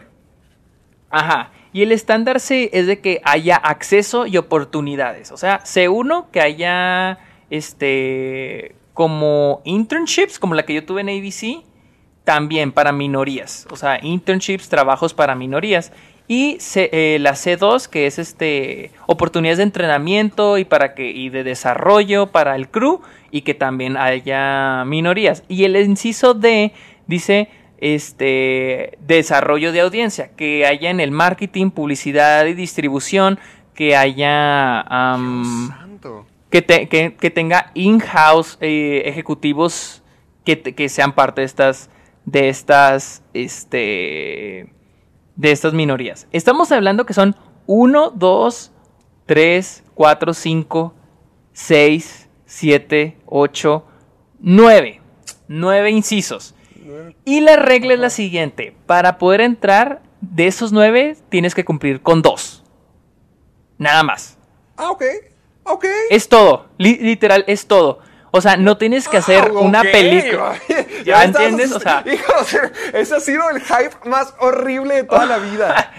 No, o sea, es, es que, o sea, la gente está haciendo un escándalo por algo que incluso ya, que sí sucede y no sucede. Ajá, que, que si te checas, si te vas a ver pe- eh, las películas, dices, ah, mira, aquí, aquí, este, este compositor de cierta etnia, en esa tienes a cierto. Entonces, el- la cosa que se quiera, mira, yo sí estoy de acuerdo, pero tengo un problema con todo esto. Pero estoy de acuerdo porque, mira, Aquí en Estados Unidos hay una falta de representación bien cabrona, honestamente. Hace poquito en South by Southwest hubo un, un corto documental sobre un chavo, literal, el chavo ni siquiera es cineasta, lo hizo porque andaba buscando trabajo y nunca, y así, nunca entre- eh, consiguió trabajo. Él es, creo que él es este, afrolatino. Creo, ¿eh? No estoy seguro. Y, y él se puso a buscar a- así en las páginas de donde aplicó y en otras páginas de marketing de compañías los, los, los staff, ¿no? Quiénes son los directores, quiénes son los más chingones, así, ¿no? Todos los empleados principales, ¿no? Los 50 empleados principales de la compañía, ¿no?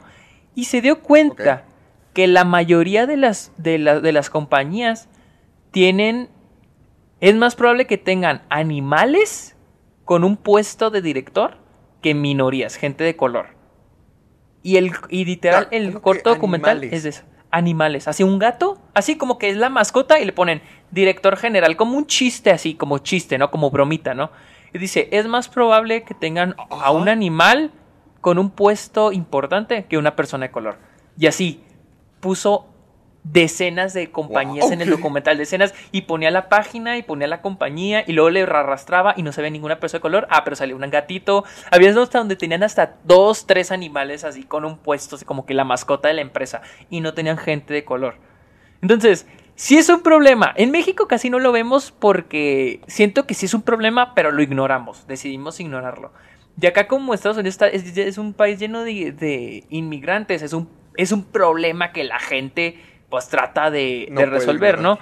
Entonces, honestamente yo siento que sí existe esta de que no, cómo van a obligar a los artistas a cambiar, pero es que no es como que estén obligando a la gente a cambiar sus historias, ¿no? Obvio si esas historias tratan de eso, ah, ya la ya chingaste, ya entró tu película, pero si no trata de eso, puedes tener a alguien en tu crew que sea parte de estas minorías, porque ahora el que diga que, que alguien alguien habló de la meritocracia la otra vez en Twitter. La, ah, la meritocracia. O sea, entonces nomás la gente blanca es buena haciendo películas. O claro que no, o sea, es una jalada pensar que, oh, nomás la gente blanca, o nomás los hombres pueden hacer películas. Claro, claro que no, o sea, ¿por qué, por qué no tener un director de fotografía negro o latino Es que o de Medio Oriente? Entonces, Creo que más que odiar la causa en sí, yo siento que odian el, el hecho de que se les tenga que imponer esto. Yo siento que es más por eso irse en Sí. contra de cosas como estas. No por ser... O sea, termina siendo racista, pero yo siento que la gente no lo hace por racista del todo, sino que a lo mejor solamente es ir por en contra de lo establecido, por las nuevas reglas, porque sienten que Ah, cambian. sí, sí, Entonces, sí, sí. Es lo que pasa cuando, por, por ejemplo, cuando vimos La La Land, que 14 nominaciones, 14 ah, nominaciones. que No, pero todo. no es tan buena. Exactamente, y, y lo mismo con Roma. Entonces yo siento que, que se imponga esto, siendo que lo de la inclusión, la diversidad, Me Too, todo eso ha, sido- está- ha estado tan presente y ha generado tantos cambios en la media. Por eso ya es como que, ay no, ya están fregando tres con esto. Sí. Pero pues realmente no, no siento que sea algo tan malo. O sea, re- si hubieran dicho, Ajá. tiene que cumplir todos los, los aspectos Sí, para sí, poder participar en los Oscars, ahí hubiera dicho, Nel, no manchen. Pero si solamente son dos y además estamos hablando de cosas en pantalla y además cosas en producción, pues no suena. Eh, ajá, eh, hasta dices, Hay marketing. talento en todas partes. Exactamente, hasta en marketing. Ahora, si dijeran, no, tienen todo, no tienen que cumplir más que con que este, la historia se trate de minorías, digo, ah, ok, sí estoy en contra, porque hay más historias, o sea, hay un montón, de historias, ahí sí estaré en contra. Pero si, si quieres que se contrate más gente. Digo, no, o sea, la gente en México se queja, pero puede ser algo que beneficia a mucha gente en, en México. Mucha gente latina, mucha gente hispana. Dices, "Güey, esto nos puede beneficiar porque ahora nos están dando entrada a conseguir estos trabajos. allá. Ah, Exactamente. Ahora, mi problema con esto es que siento que la academia no está haciendo nada. La academia solo está poniendo sus reglas, pero en realidad no está haciendo nada. Que por ejemplo, Ma- Michael Imperial, el que interpreta, el que sale en Los Sopranos, puso, él sí está en contra de estas reglas, pero él dice de que porque la academia no mejor crea programas, crea becas que beneficien a las, a las minorías, que beneficien a las mujeres, que beneficien a las personas de la comunidad LGBTQ+. O sea, ¿por qué? Porque en parte sí es cierto, o sea, en realidad la academia no está haciendo nada, está haciendo que otros lo hagan. Está haciendo que las Uh. películas, o sea, que están haciendo que... oh, Sí, que- está subiendo y los está bien. estándares cuando ellos mismos no están aportando nada. Ajá, ellos están haciendo que otros cambien. Que está bien, porque la academia es como que el, el- lo más alto, lo más grande en la industria. De, o sea, como que la mayor autoridad, por así decirlo, en la industria en Hollywood. Pero en realidad ellos no están, no están aportando, no están creando. Bueno, hasta donde yo estoy viendo, donde estoy leyendo, sí debe haber, porque en muchos lados sí hay que. becas para mujeres, becas para latinos, etcétera, ¿no? No sé si Hasta la becas de academia tenga. escuelas han de tener porque tien- tienen su propia universidad, así que yo me imagino que también han de dar becas de esa clase. Ah, sí, sí, sí, sí, pero es lo que dice, o sea, ¿por qué no la academia también ofrece, bueno, lo que yo digo, ¿por qué no ofrece becas, programas, algo que digan, ah, esto vamos a hacer nosotros? Porque pues en realidad esta es una regla que están imponiendo, o sea, es una regla, una, unas regulaciones que tienen que tener las películas. Digo, ah, ok, está bien, no tengo problema con eso, pero bueno, ahora ustedes qué van a hacer, esto es lo que están, esto es le están haciendo que otros hagan, ahora, ¿qué van a hacer ustedes? Y ahí es lo que, pues yo no sé, no sé si van a hacer algo o que sí se me hará una Yo digo jalada. que si sí cabe la posibilidad porque han estado cambiando todo. Estos últimos meses, ¿cuántas veces hemos escuchado de que la academia, nuevas reglas? No, la Oh, academia sí. cambió esto, no, la academia cambió esto. Yo siento que están muy reaccionarios a, a lo que todos les critican y todo lo que les dicen, así que yo siento que tarde que temprano no, no nos sorprenda si programa para actores LGBT eh, afroamericanos de la academia, cosas así. Sí, o sea, yo espero, yo espero, porque pues sí, es muy fácil decir de que, bueno, ah, eh, tienen que hacer esto, esto y el otro, y dices, bueno, güey, ¿y usted, tú qué vas a hacer? Entonces, es muy fácil decir, no, eh, es que tienen que hacer esto, hay que ser más inclusivos y tienen que hacer esto, esto, esto. Ok, bueno, ¿ustedes en qué van a aportar? Aparte de ponernos las reglas, ¿qué van a aportar ustedes? Esa es mi opinión. Estoy de acuerdo con las nuevas normas, pero sí digo, bueno, güey, ahora hagan ustedes también algo. No solo impongan las reglas para los artistas, también, pues, en qué van a aportar. Esa, es nada más mi, esa es mi opinión, eso es lo que yo pienso. No, no, no, no, no, no. Muy- me Muy juzgues. válida, muy válida. Con, concuerdo. No, no, no. Estamos del mismo bando. Estamos del mismo bando. Ok, yo pero sí, que vamos a estar del mismo bando también en la siguiente noticia. ¿En cuál? En la de. El final. De The Al Walking Dead. al fin. No, no tengo mucho que decir. O sea, pa- yo nunca he visto esta serie. Honestamente, nunca he visto esta serie. Y, y siempre para mí. a mí entonces. Para mí siempre, mira, nomás para, para que tú la, tú la sigas, tú la remates. Para mí, ver, The, dale, dale, The dale. Walking Dead nunca la he visto. Nunca la había visto. Pero para mí, yo para mí Walking Dead la reconozco como la serie de zombies que ya duró mucho. Y que, y que no hay nadie en este Pues sí. Que pida que siga esta serie. O sea, yo creo que todo el mundo Pues quiere sí, que es acabe. eso. ¿Sí? Ah, ok. De eso se trata la serie, del que los fans pidan que ya se acabe y que nunca se acabe, y que siga y que siga y que siga y que maten y que maten y que maten. Bueno, pues sí, esa era mi- la imagen que yo tenía de, de Walking Dead. A ver, ya, ya, ya va a acabar, al parecer va en la temporada 11, se va a expandir, pero ese va a ser el final de The Walking Dead. Esa es, esa es la noticia. ¡Ay, que va a haber un spin-off! Esa- Va a haber un spin Ay, sí, sí lo vi, también esa A noticia. ver, a ver, platícanos, ¿qué opinas? ¿Qué opinas de esto? Ok, mira, yo empecé a ver The Walking Dead cuando estaba en prepa y en ese entonces yo estaba muy fascinado con las series que duraban de qué años. Por ejemplo, yo veía que Friends duraba 10 años y se me hacía como, wow, qué increíble. Y yo esperaba que las series que me gustaban en ese entonces, no que me gusten ahorita, pero en ese entonces llegaran también a tan lejos. Por ejemplo, The Big Bang Theory, yo quisiera, yo, yo quería que llegara a la temporada 10. Yo quería que The Walking Dead también llegara a la temporada 10, pero no estaba consciente de que ya era lo que mataría la serie, de que ellos mismos se convertirían en lo que mataban. Era una serie zombie. The Walking Dead desde la quinta, sexta temporada se ha vuelto un programa nomás donde introducen protagonistas, los matan la temporada siguiente. Introducen protagonistas, los matan la temporada siguiente. Y nunca ocurre nada. Ya The Walking Dead se debió haber acabado hace años. Y hay gente que dicen que se debió haber acabado desde la cuarta temporada. Y estamos hablando de la 11, la número O sea, tú 11. para ti era yo quiero que dure toda la vida nomás para estarme... Sí, para nomás estar Eh, divirtiéndome. Pues Sí, cuando sí, era fanático, cua- cuando era fanático, cuando conocía la serie, pero realmente lo único que han hecho es estar matando el legado de The Walking Dead, porque genuinamente yo siento que fue un programa muy importante, sobre todo cuando comenzó, era... Creo que era de una de las adaptaciones de cómic, televisión más, más, más importantes que habían ocurrido. Era un éxito gigantesco para Fox. Era esa clase de programas que competían Sí, sí, junto ajá, eso te- eso te- Bad, eso o te sea, iba a decir. comparadas al Es- mismo eso te iba a decir, que, que yo recuerdo que Sí, se comparaban y, y, y con Game of Thrones también. Y ahorita ya pensar que eran comparadas, ya es como que...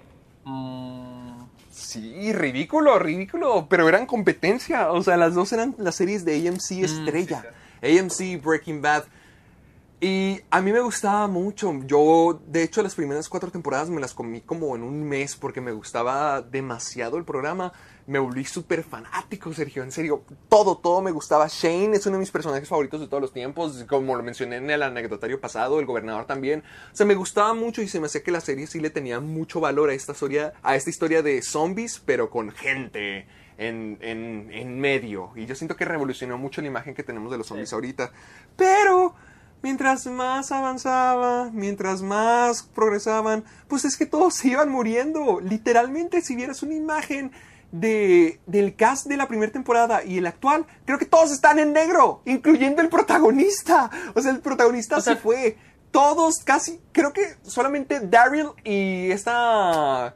¿Cómo se llama? Se me fue y era de mis no, favoritas. no, yo menos voy a saber. ay, la pelona, la que estaba pelona. Carol, Carol y, Carol y Daryl eh, son los únicos Ah, que siguen vivos y son pues, los únicos que van a sí, conseguir el el spin-off spin-off. de ellos. Ajá. So, es de, ellos, de ellos va a ser el spin-off. Y es como que, uy, to- una, uno de los aspectos más que la serie ha estado explotando y sacándole el juego que se le pueda. Yo me vi hasta la temporada 6. De hecho, vi la primera aparición de Negan cuando matan a ya saben quién. Y luego vi el segundo capítulo donde hacen la introducción a Ezequiel. Y ya nunca volví a ver la serie. Desde ahí ya mi interés había sido totalmente perdido. Y no puedo creer que eso fue la temporada 6. Y ahorita estamos hablando de una temporada 11. O sea que hay cuatro años más de eso. Y yo tengo entendido que muchos de los fanáticos o dejaron de ver desde la cárcel o desde el punto donde yo digo. O sea, ni siquiera introducir a Negan fue lo, salvó la serie, ni siquiera eso. Ya, ya todos, todos estábamos pidiendo que esto se acabara.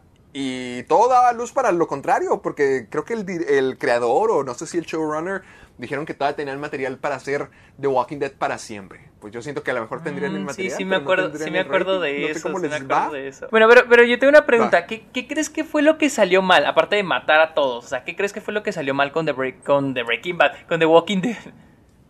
Con The...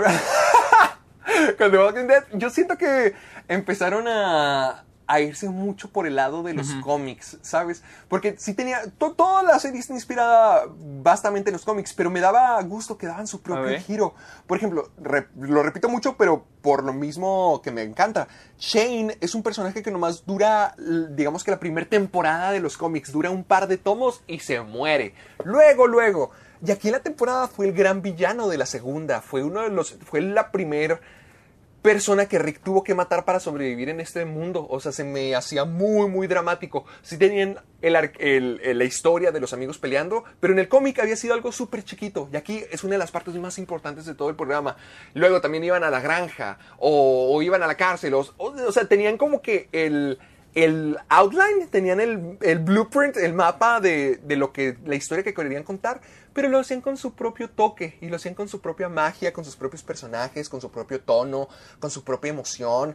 Porque el, el- el medio de los cómics es uno muy distinto para la televisión, sobre todo con lo que puedes hacer y lo- con lo que no puedes hacer. Y The Walking Dead en la serie lo trataba de hacer todo de una manera un poquito más trágica y realista. De hecho, Rick pierde un brazo, el gobernador le corta un brazo a Rick y en, y en la serie no lo quisieron hacer porque no querían que Andrew Lincoln tuviera que andar con pantalla verde todo el- Mm, toda la serie. Entonces cositas así lo cambiaban y lo hacían funcionar y lo hacían mejor. El gobernador se me hace diez mil veces mejor en la serie. O sea, sí, Meryl se me hace mil veces mejor en la serie. Porque Meryl ni siquiera existe en los cómics de este Daryl y Meryl no existen. O sea, tenían su propio toque. Y ya en la sexta temporada, cuando introducen a Negan, empezaron a irse más por los cómics. Y había cosas buenas, y había cosas que ya no funcionaban, y había cosas que ya no tomabas en serio, y luego trataban de todavía mantener su giro original, pero ya era muy aburrido, y se veía nomás como relleno por, por alargar todo. O sea, eso era, que se alargaba, y se alargaba, y se alargaba, que ya no había historia que contar, y nomás alargaban con episodios de relleno, y cuando metían cosas de los cómics, no se sentía como que eso encajara ahí.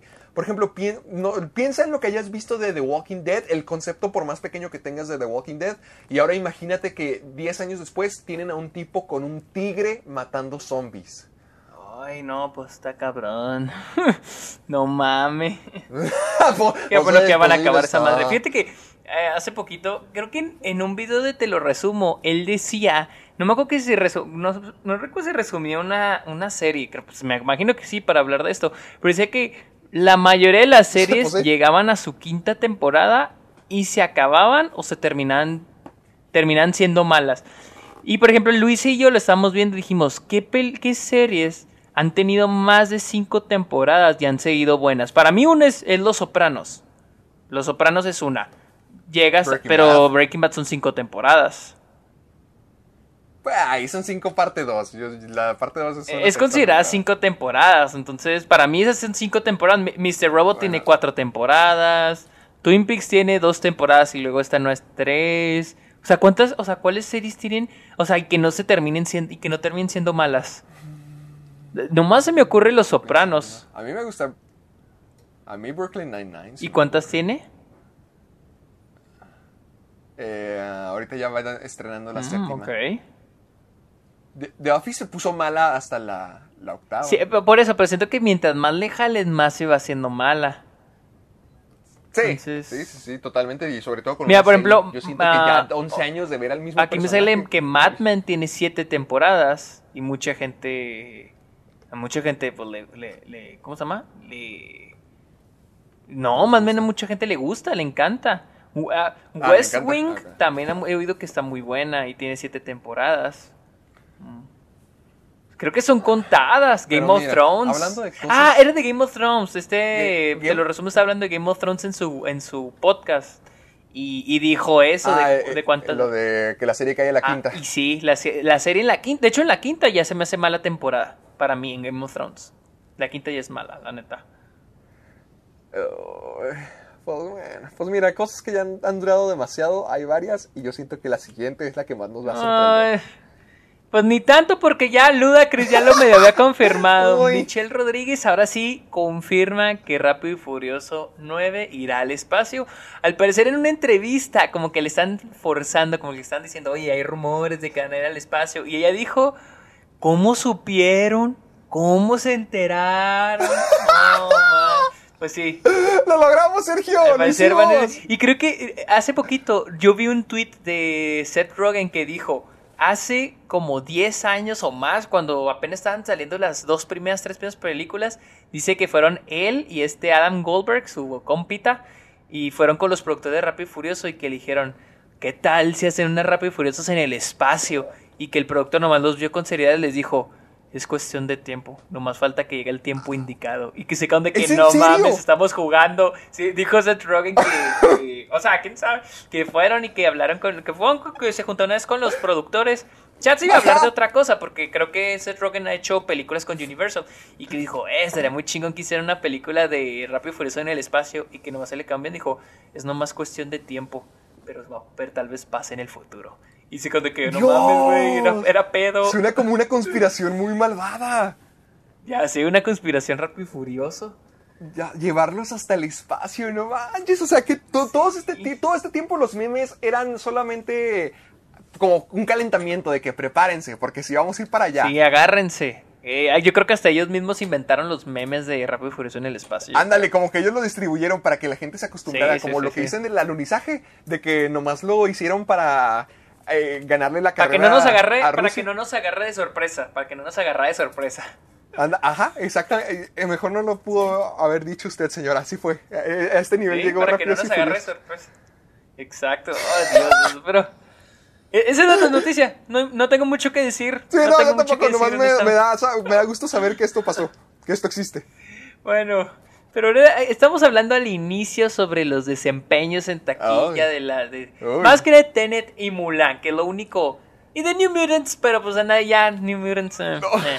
Esa fue la película de- que me trajo de regreso al cine y estoy muy feliz con ella, pero no es una buena película. Oh, ¿sí te gustó? Sí, o sea, No, sí te claro o sea, no. se te hizo mala, pero la disfrutaste. Ah, sí, me la pasé muy bien. Yo estaba Oh. feliz. De, de hecho, la volví a, a ver hace poquito. Yo estaba feliz de ir a Oh, verla. wow. Ya gasté 300 Ah, pesos en The New Mutants, nomás para que vean.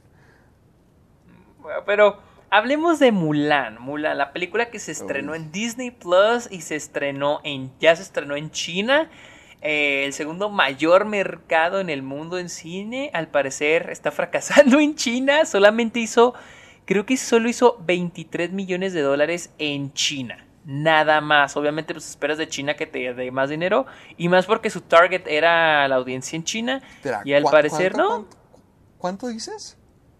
Creo que hicieron 20 23 Oh, millones, déjame checo, pero es es muy poquito. A ver, eh, Mulan, China, más, más, más o menos por ahí anda el número. Este, pero sí, no, no le está yendo muy bien en cines en China. Este- Yo me acabo de ver una imagen que acaba de recaudar 52 millones. ¿Esto es verdad? A ver, déjame, déjame checo. Mm, es, que, es que no me quiso abrir el link que te mandé, chingado. Este, mira, la película costó 200 millones, que es más o menos en lo que anda también este Tenet. De hecho, creo que Tenet costó 220 millones. Ah, sí, mira, en, en China sacaron 38 millones de dólares. O sea, una baba. O sea, le fue mal, O la sea, neta. Eh, siquiera- o sea, en su propio negocio, en su propio mercado, no, no pudieron. Sí, no, no pudieron. Este, lo que sí es de que he visto en varias fuentes y al parecer en Disney Plus le está yendo muy bien. Mira, en una fuente vi que una plataforma que se dedica a checar views en en en en, En plataforma- en este, streamings. eh, en, en Smart TVs, a través de Smart TVs. O sea, Ah, la gente cuántas veces entra a ver una película, a ver un video en su Smart TV. Al parecer registraron que 1.1 millones, un millón de personas vio este Mulan en Estados Unidos, que es equivalente a 33 millones de dólares en Estados Unidos en plataforma de streaming en su primer fin de semana. Hay que considerar que hicieron 33 millones en su primer fin de semana cuando Tenet hizo solamente 20 millones en cines en su primer fin de semana. Y contemos que el, el fin de semana de Tenet empieza desde casi un lunes antes, porque de hecho yo cuando la vi fue como un pre-screening. Entonces, lo que se hizo en taquilla es el primer fin de semana te encuentra el pre-screening. O sea, no solo fue un fin de semana, fue toda una semana casi. E hicieron solamente 20 millones. Aquí lo bueno para Disney es de que los 33 que se cree que hicieron, 33 millones que hicieron en Disney Plus, son directamente a Disney. En cambio, Warner tiene que dividir lo que ganó con Tenet con los cines. Entonces, Ajá, entonces sí la tiene muy perdida. Ahora, otra fuente dice que comparando Mulan a como hizo con Hamilton, Mulan ahorita sigue en trending en, en- en sexto lugar en Disney Plus. Lo que diría que está que le está yendo muy bien.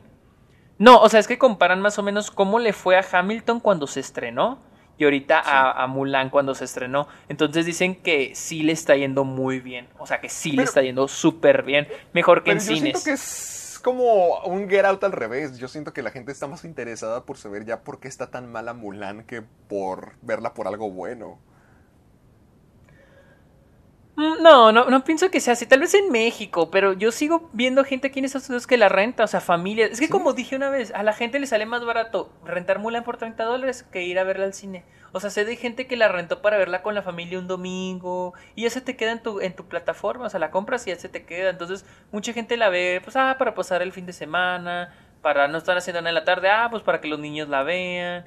Porque seamos honestos, o sea, si, si por ejemplo, si, si Mulan se hubiera estrenado en cines y llega una de mis tías y, y me dice, oye, ¿qué tal está Mulan? Le digo, oye, pues está mala. No sé si está mala, no la he visto. Pero si le digo, oye, está mala, muy probablemente mi tía de todos modos vaya a verla por mis primas, ¿no? O mis primos, ¿no? O sea, al final del día es más como para que los niños la vean. Entonces no es... A veces... Y, la neta, todas las películas de Disney, al menos la mayoría todos los, de los remakes, están chafones, la neta, honestamente. Entonces no es como que la gente diga, ay, está mala, no la veas. O sea, la gente todo la va a ver. Siendo Sí, mala o porque no, porque Disney, sea mala o no, la gente la ver. Y porque es Mulan, ajá, exactamente. Entonces, y Tenet, no, siento que Tenet, la gente, si, si pasan la voz y dicen no es tan buena, la gente ni siquiera se va a arriesgar para ir al cine. Entonces, Pero aún así, Ah, sí Mulan está- terminó siendo está. un fracaso, ¿no? o sea, de todas maneras, Tenet y Mulan terminaron siendo un fracaso, honestamente. A Mulan le está yendo mejor, pero ten- y a Tenet le está yendo peor, pero igual son un, o sea, la neta, honestamente, es un fracaso, o sea, y, y eso es lo que voy con la experimentos los dos experimentos que salieron mal. Sí. Ajá, al último ya, al, al último para Disney ya fue un experimento. Que, que yo siento que a la larga le puede servir a Disney por ponerla en Disney Plus. Tenet, pues no, Tenet honestamente sí. Sí es un fracaso porque pues. No, Pues pero- va HBO Max, pero. con, con la siguiente noticia me, no me, me queda súper claro que es un fracaso. Sí, al parecer Warner dice que ya no va a compartir más datos de cómo le está dando, cómo le está yendo en taquilla Tenet, que porque eh, dicen, no, es que no es que dicen, no es que le esté yendo mal, simplemente no quiero que se no queremos que se transgiverse la información y los críticos o los publicistas o incluso los otros lo estudien, estudios, perdón, lo usen para generar este chismes o cosas que no están pasando. Ay, güey, obviamente con eso ya ya sabemos que les está yendo mal que no están, Sí, que no están recibiendo lo que desean. O sea, ay no, Warner, Warner. O sea, Warner, están sí. diciendo, el no, no les vamos a compartir para darles la, la satisfacción de que digan que nos está yendo mal.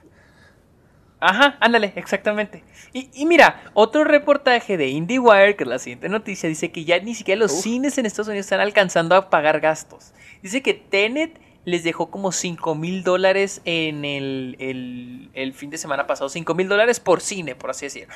Dice, dices, ah, bueno, es algo de lana, pero dices, no, no alcanzas a cubrir los gastos de empleados, luz, agua. Mantenimiento, este, todo. Luz, güey, luz. Imagínate la luz, ¿cuánto han de gastar? Mantenimiento, este, la Con los- renta. que ni siquiera han de alcanzar a pagar todos los salarios con eso.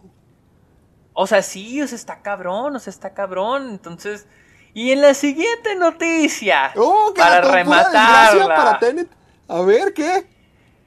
Warner Brothers, y, o sea, si, si Warner no lo quiso esconder con esto, ya no lo puede esconder más. O sea, o sea, Warner estamos en un bloque retrasó de, de Wonder todo lo que Woman. le salió mal a Warner este tiempo. Sí, sí, literal, todo lo que ha salido mal en taquilla, desde Mulan, así un hilito, hice un hilito de todas las noticias Uy, basadas en lo mismo. Ahora, A. Warner retrasó Wonder Woman 1984, creo que iba a salir en octubre, el 4 de octubre, ¿no? Y ya la des- Pues ahora 25 de diciembre. va a salir el 25 de diciembre, Navidad, si tenemos suerte. O sea, esto quiere decir que no le fue bien y no es tiempo para estrenarla. Yo una vez lo dije, yo siento que para mí Wonder Woman es la película que va a traer a todo el mundo al cine y yo siento que ya Warner ya vio que no es el tiempo apropiado y van a Sí, seguirla retrasando. Se, Dune se estrena una semana antes que Wonder Woman, pero es muy probable que también se termine retrasando, honestamente, para Oye. que no se empalme. Entonces, Mira, hablando de todo lo que hemos. con estas de trilogía del terror de noticias de Warner, eh, son cosas que hemos estado platicando ya durante meses acerca de cuándo es el momento correcto para volver. Yo, honestamente, estoy ahorita muy feliz yendo a mi autocinema porque yo sí extrañaba el cine, pero yo sí tenía un interés por saber, la gente, la audiencia americana, la audiencia de China va. Va a regresar a los cines cuando ya sea una posibilidad nuevamente. Y pues la respuesta al parecer está siendo un no. Al parecer no, no están listos. Y quién sabe si en diciembre, nuevamente, lo mismo que hemos repetido durante meses, quién sabe si en diciembre ya vayamos a tener la cultura de ir al cine. ¿De que hemos estado mejorando?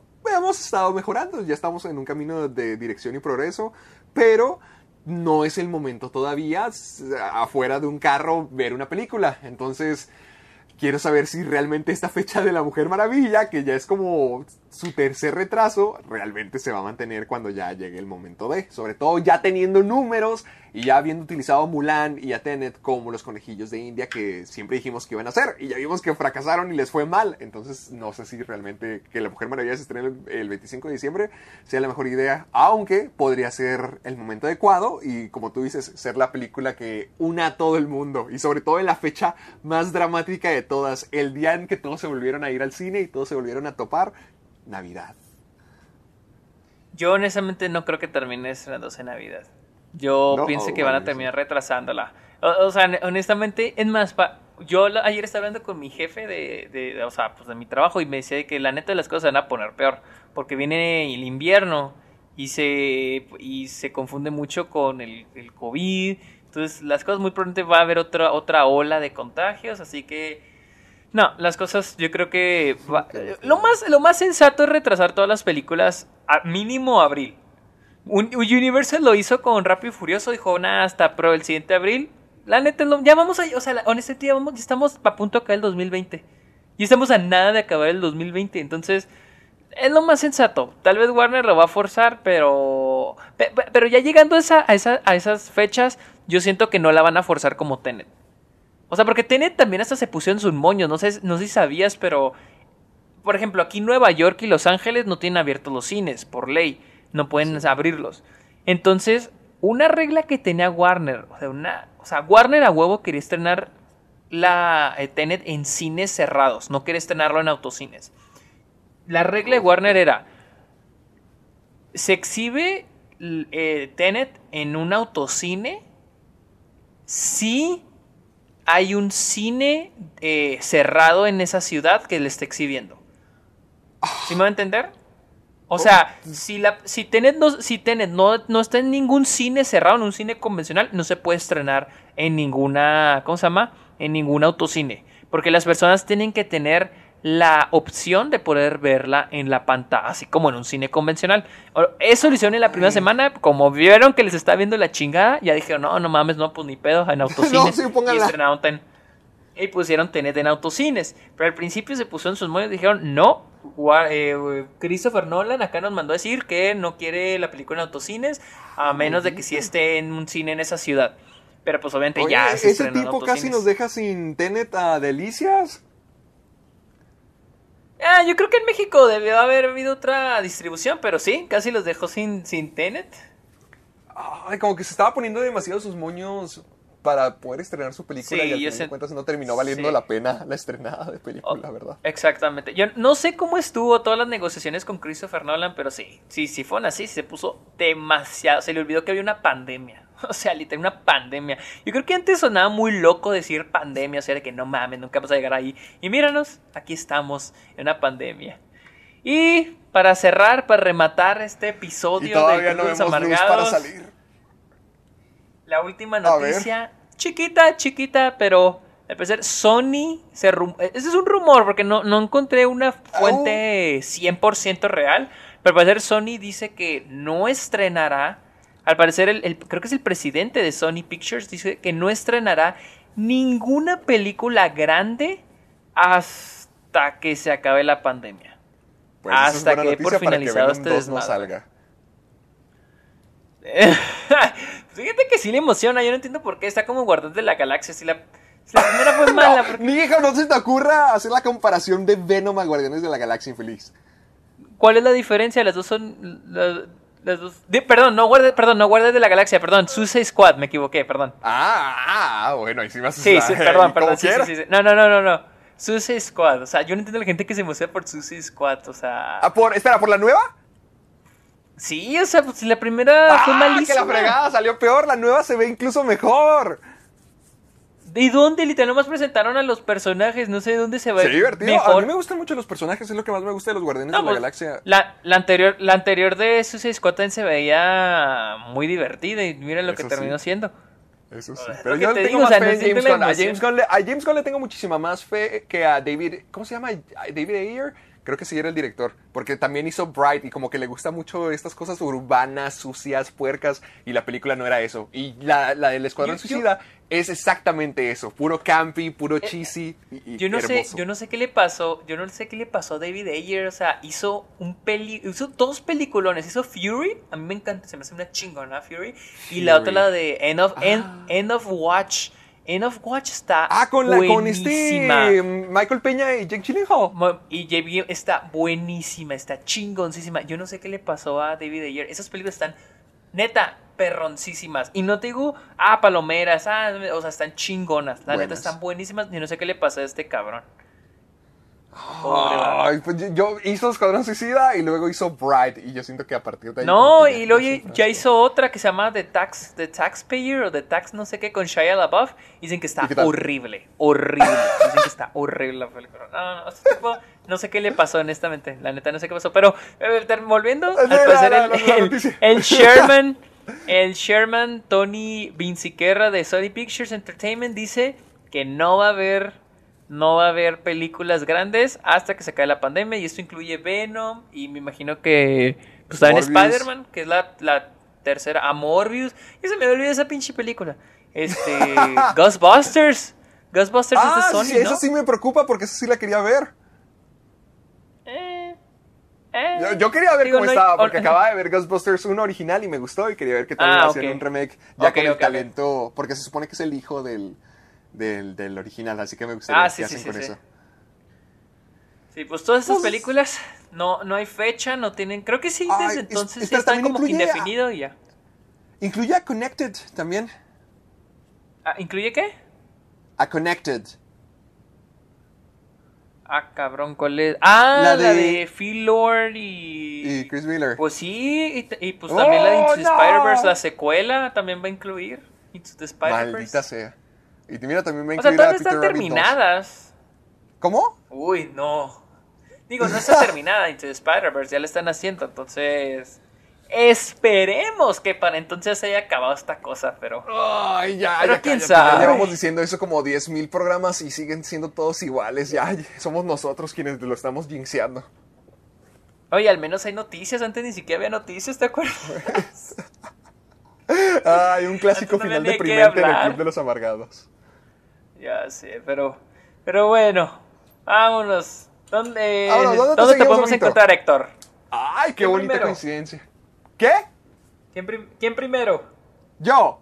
Eh, eh, a mí me pueden encontrar como soy caja. No, soy Héctor Portillo en Instagram y en TikTok. Que ya voy a subir mi primer TikTok, ya lo tengo planeado. Vámonos. Tantos años de planeación. ¡Hola, madre! Ya lo tengo, ya lo tengo. Ya, voy a tirar toda mi dignidad. Es- ha llegado el momento.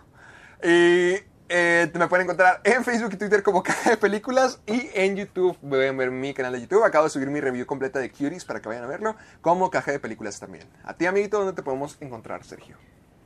Estoy en Twitter e Instagram como arroba el Sergio Muñoz y en...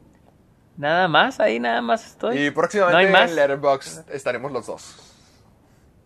Ah, ¿te vas a meter a Letterboxd? Bueno, yo también estoy en Letterboxd. Yo estoy en Letterboxd y pueden encontrar las películas que veo, qué calificación les pongo. De hecho, a Curious le puse un 3 de un 3 de 5. Tre- Fui Ok, generoso. Está, bien, Con- concuerdo, concuerdo. Siento que le dimos la misma calificación. Yo le di un 5.7. Ah, ok, sí. Le di un 6 más o menos. Sí, o sea, Ándale. no se me hizo mm, completamente mala, no se me hizo tan buena. O sea, está a la mitad, la neta. Sí, ándale, ahí, ahí, ahí nos fuimos igual, Ugiti Bugiti. Ok, oh, eh. Como ok, No Te Pago, ¿no? eso, ¿No te eso que dijiste. Ah, sí, sí, sí. No, no me acordaba, Exactamente. eh. Muy random. Pero bueno, estamos bien, en. Spotify, iTunes y en todas las plataformas. Búsquenos en Google y nos van a encontrar. Pero preferencia Spotify y, y Y iTunes. llévenos a la, a la cima, al número uno, por favor. a los primeros lugares, por favor. ya, ven que Sergio nomás le importa el dinero y los números ahora. Pero si ni ganamos dinero. No, pues no, ya sé. Pero ya vamos a cambiar eso. Ay, pues, a ver, a ver cuándo. Pero bueno, este. Ah, y recuerden usar el hashtag soy amargado. Sí. En Twitter, Instagram, en todos lados para ver sus comentarios, sus preguntas, sus memes, todo. Así que- Sugerencias, video, todo lo que nos quieran compartir. Así, así que, ¿qué más? Yo creo que ya es Ya, todo, ya ¿no? con eso, va- vamos, ¿Ya? despidámonos. Bueno, amor, mira otro rato. Ahí nos vemos. Bye. Buenos días, despierten con el Club de los Amargados. Adiós. Adiós.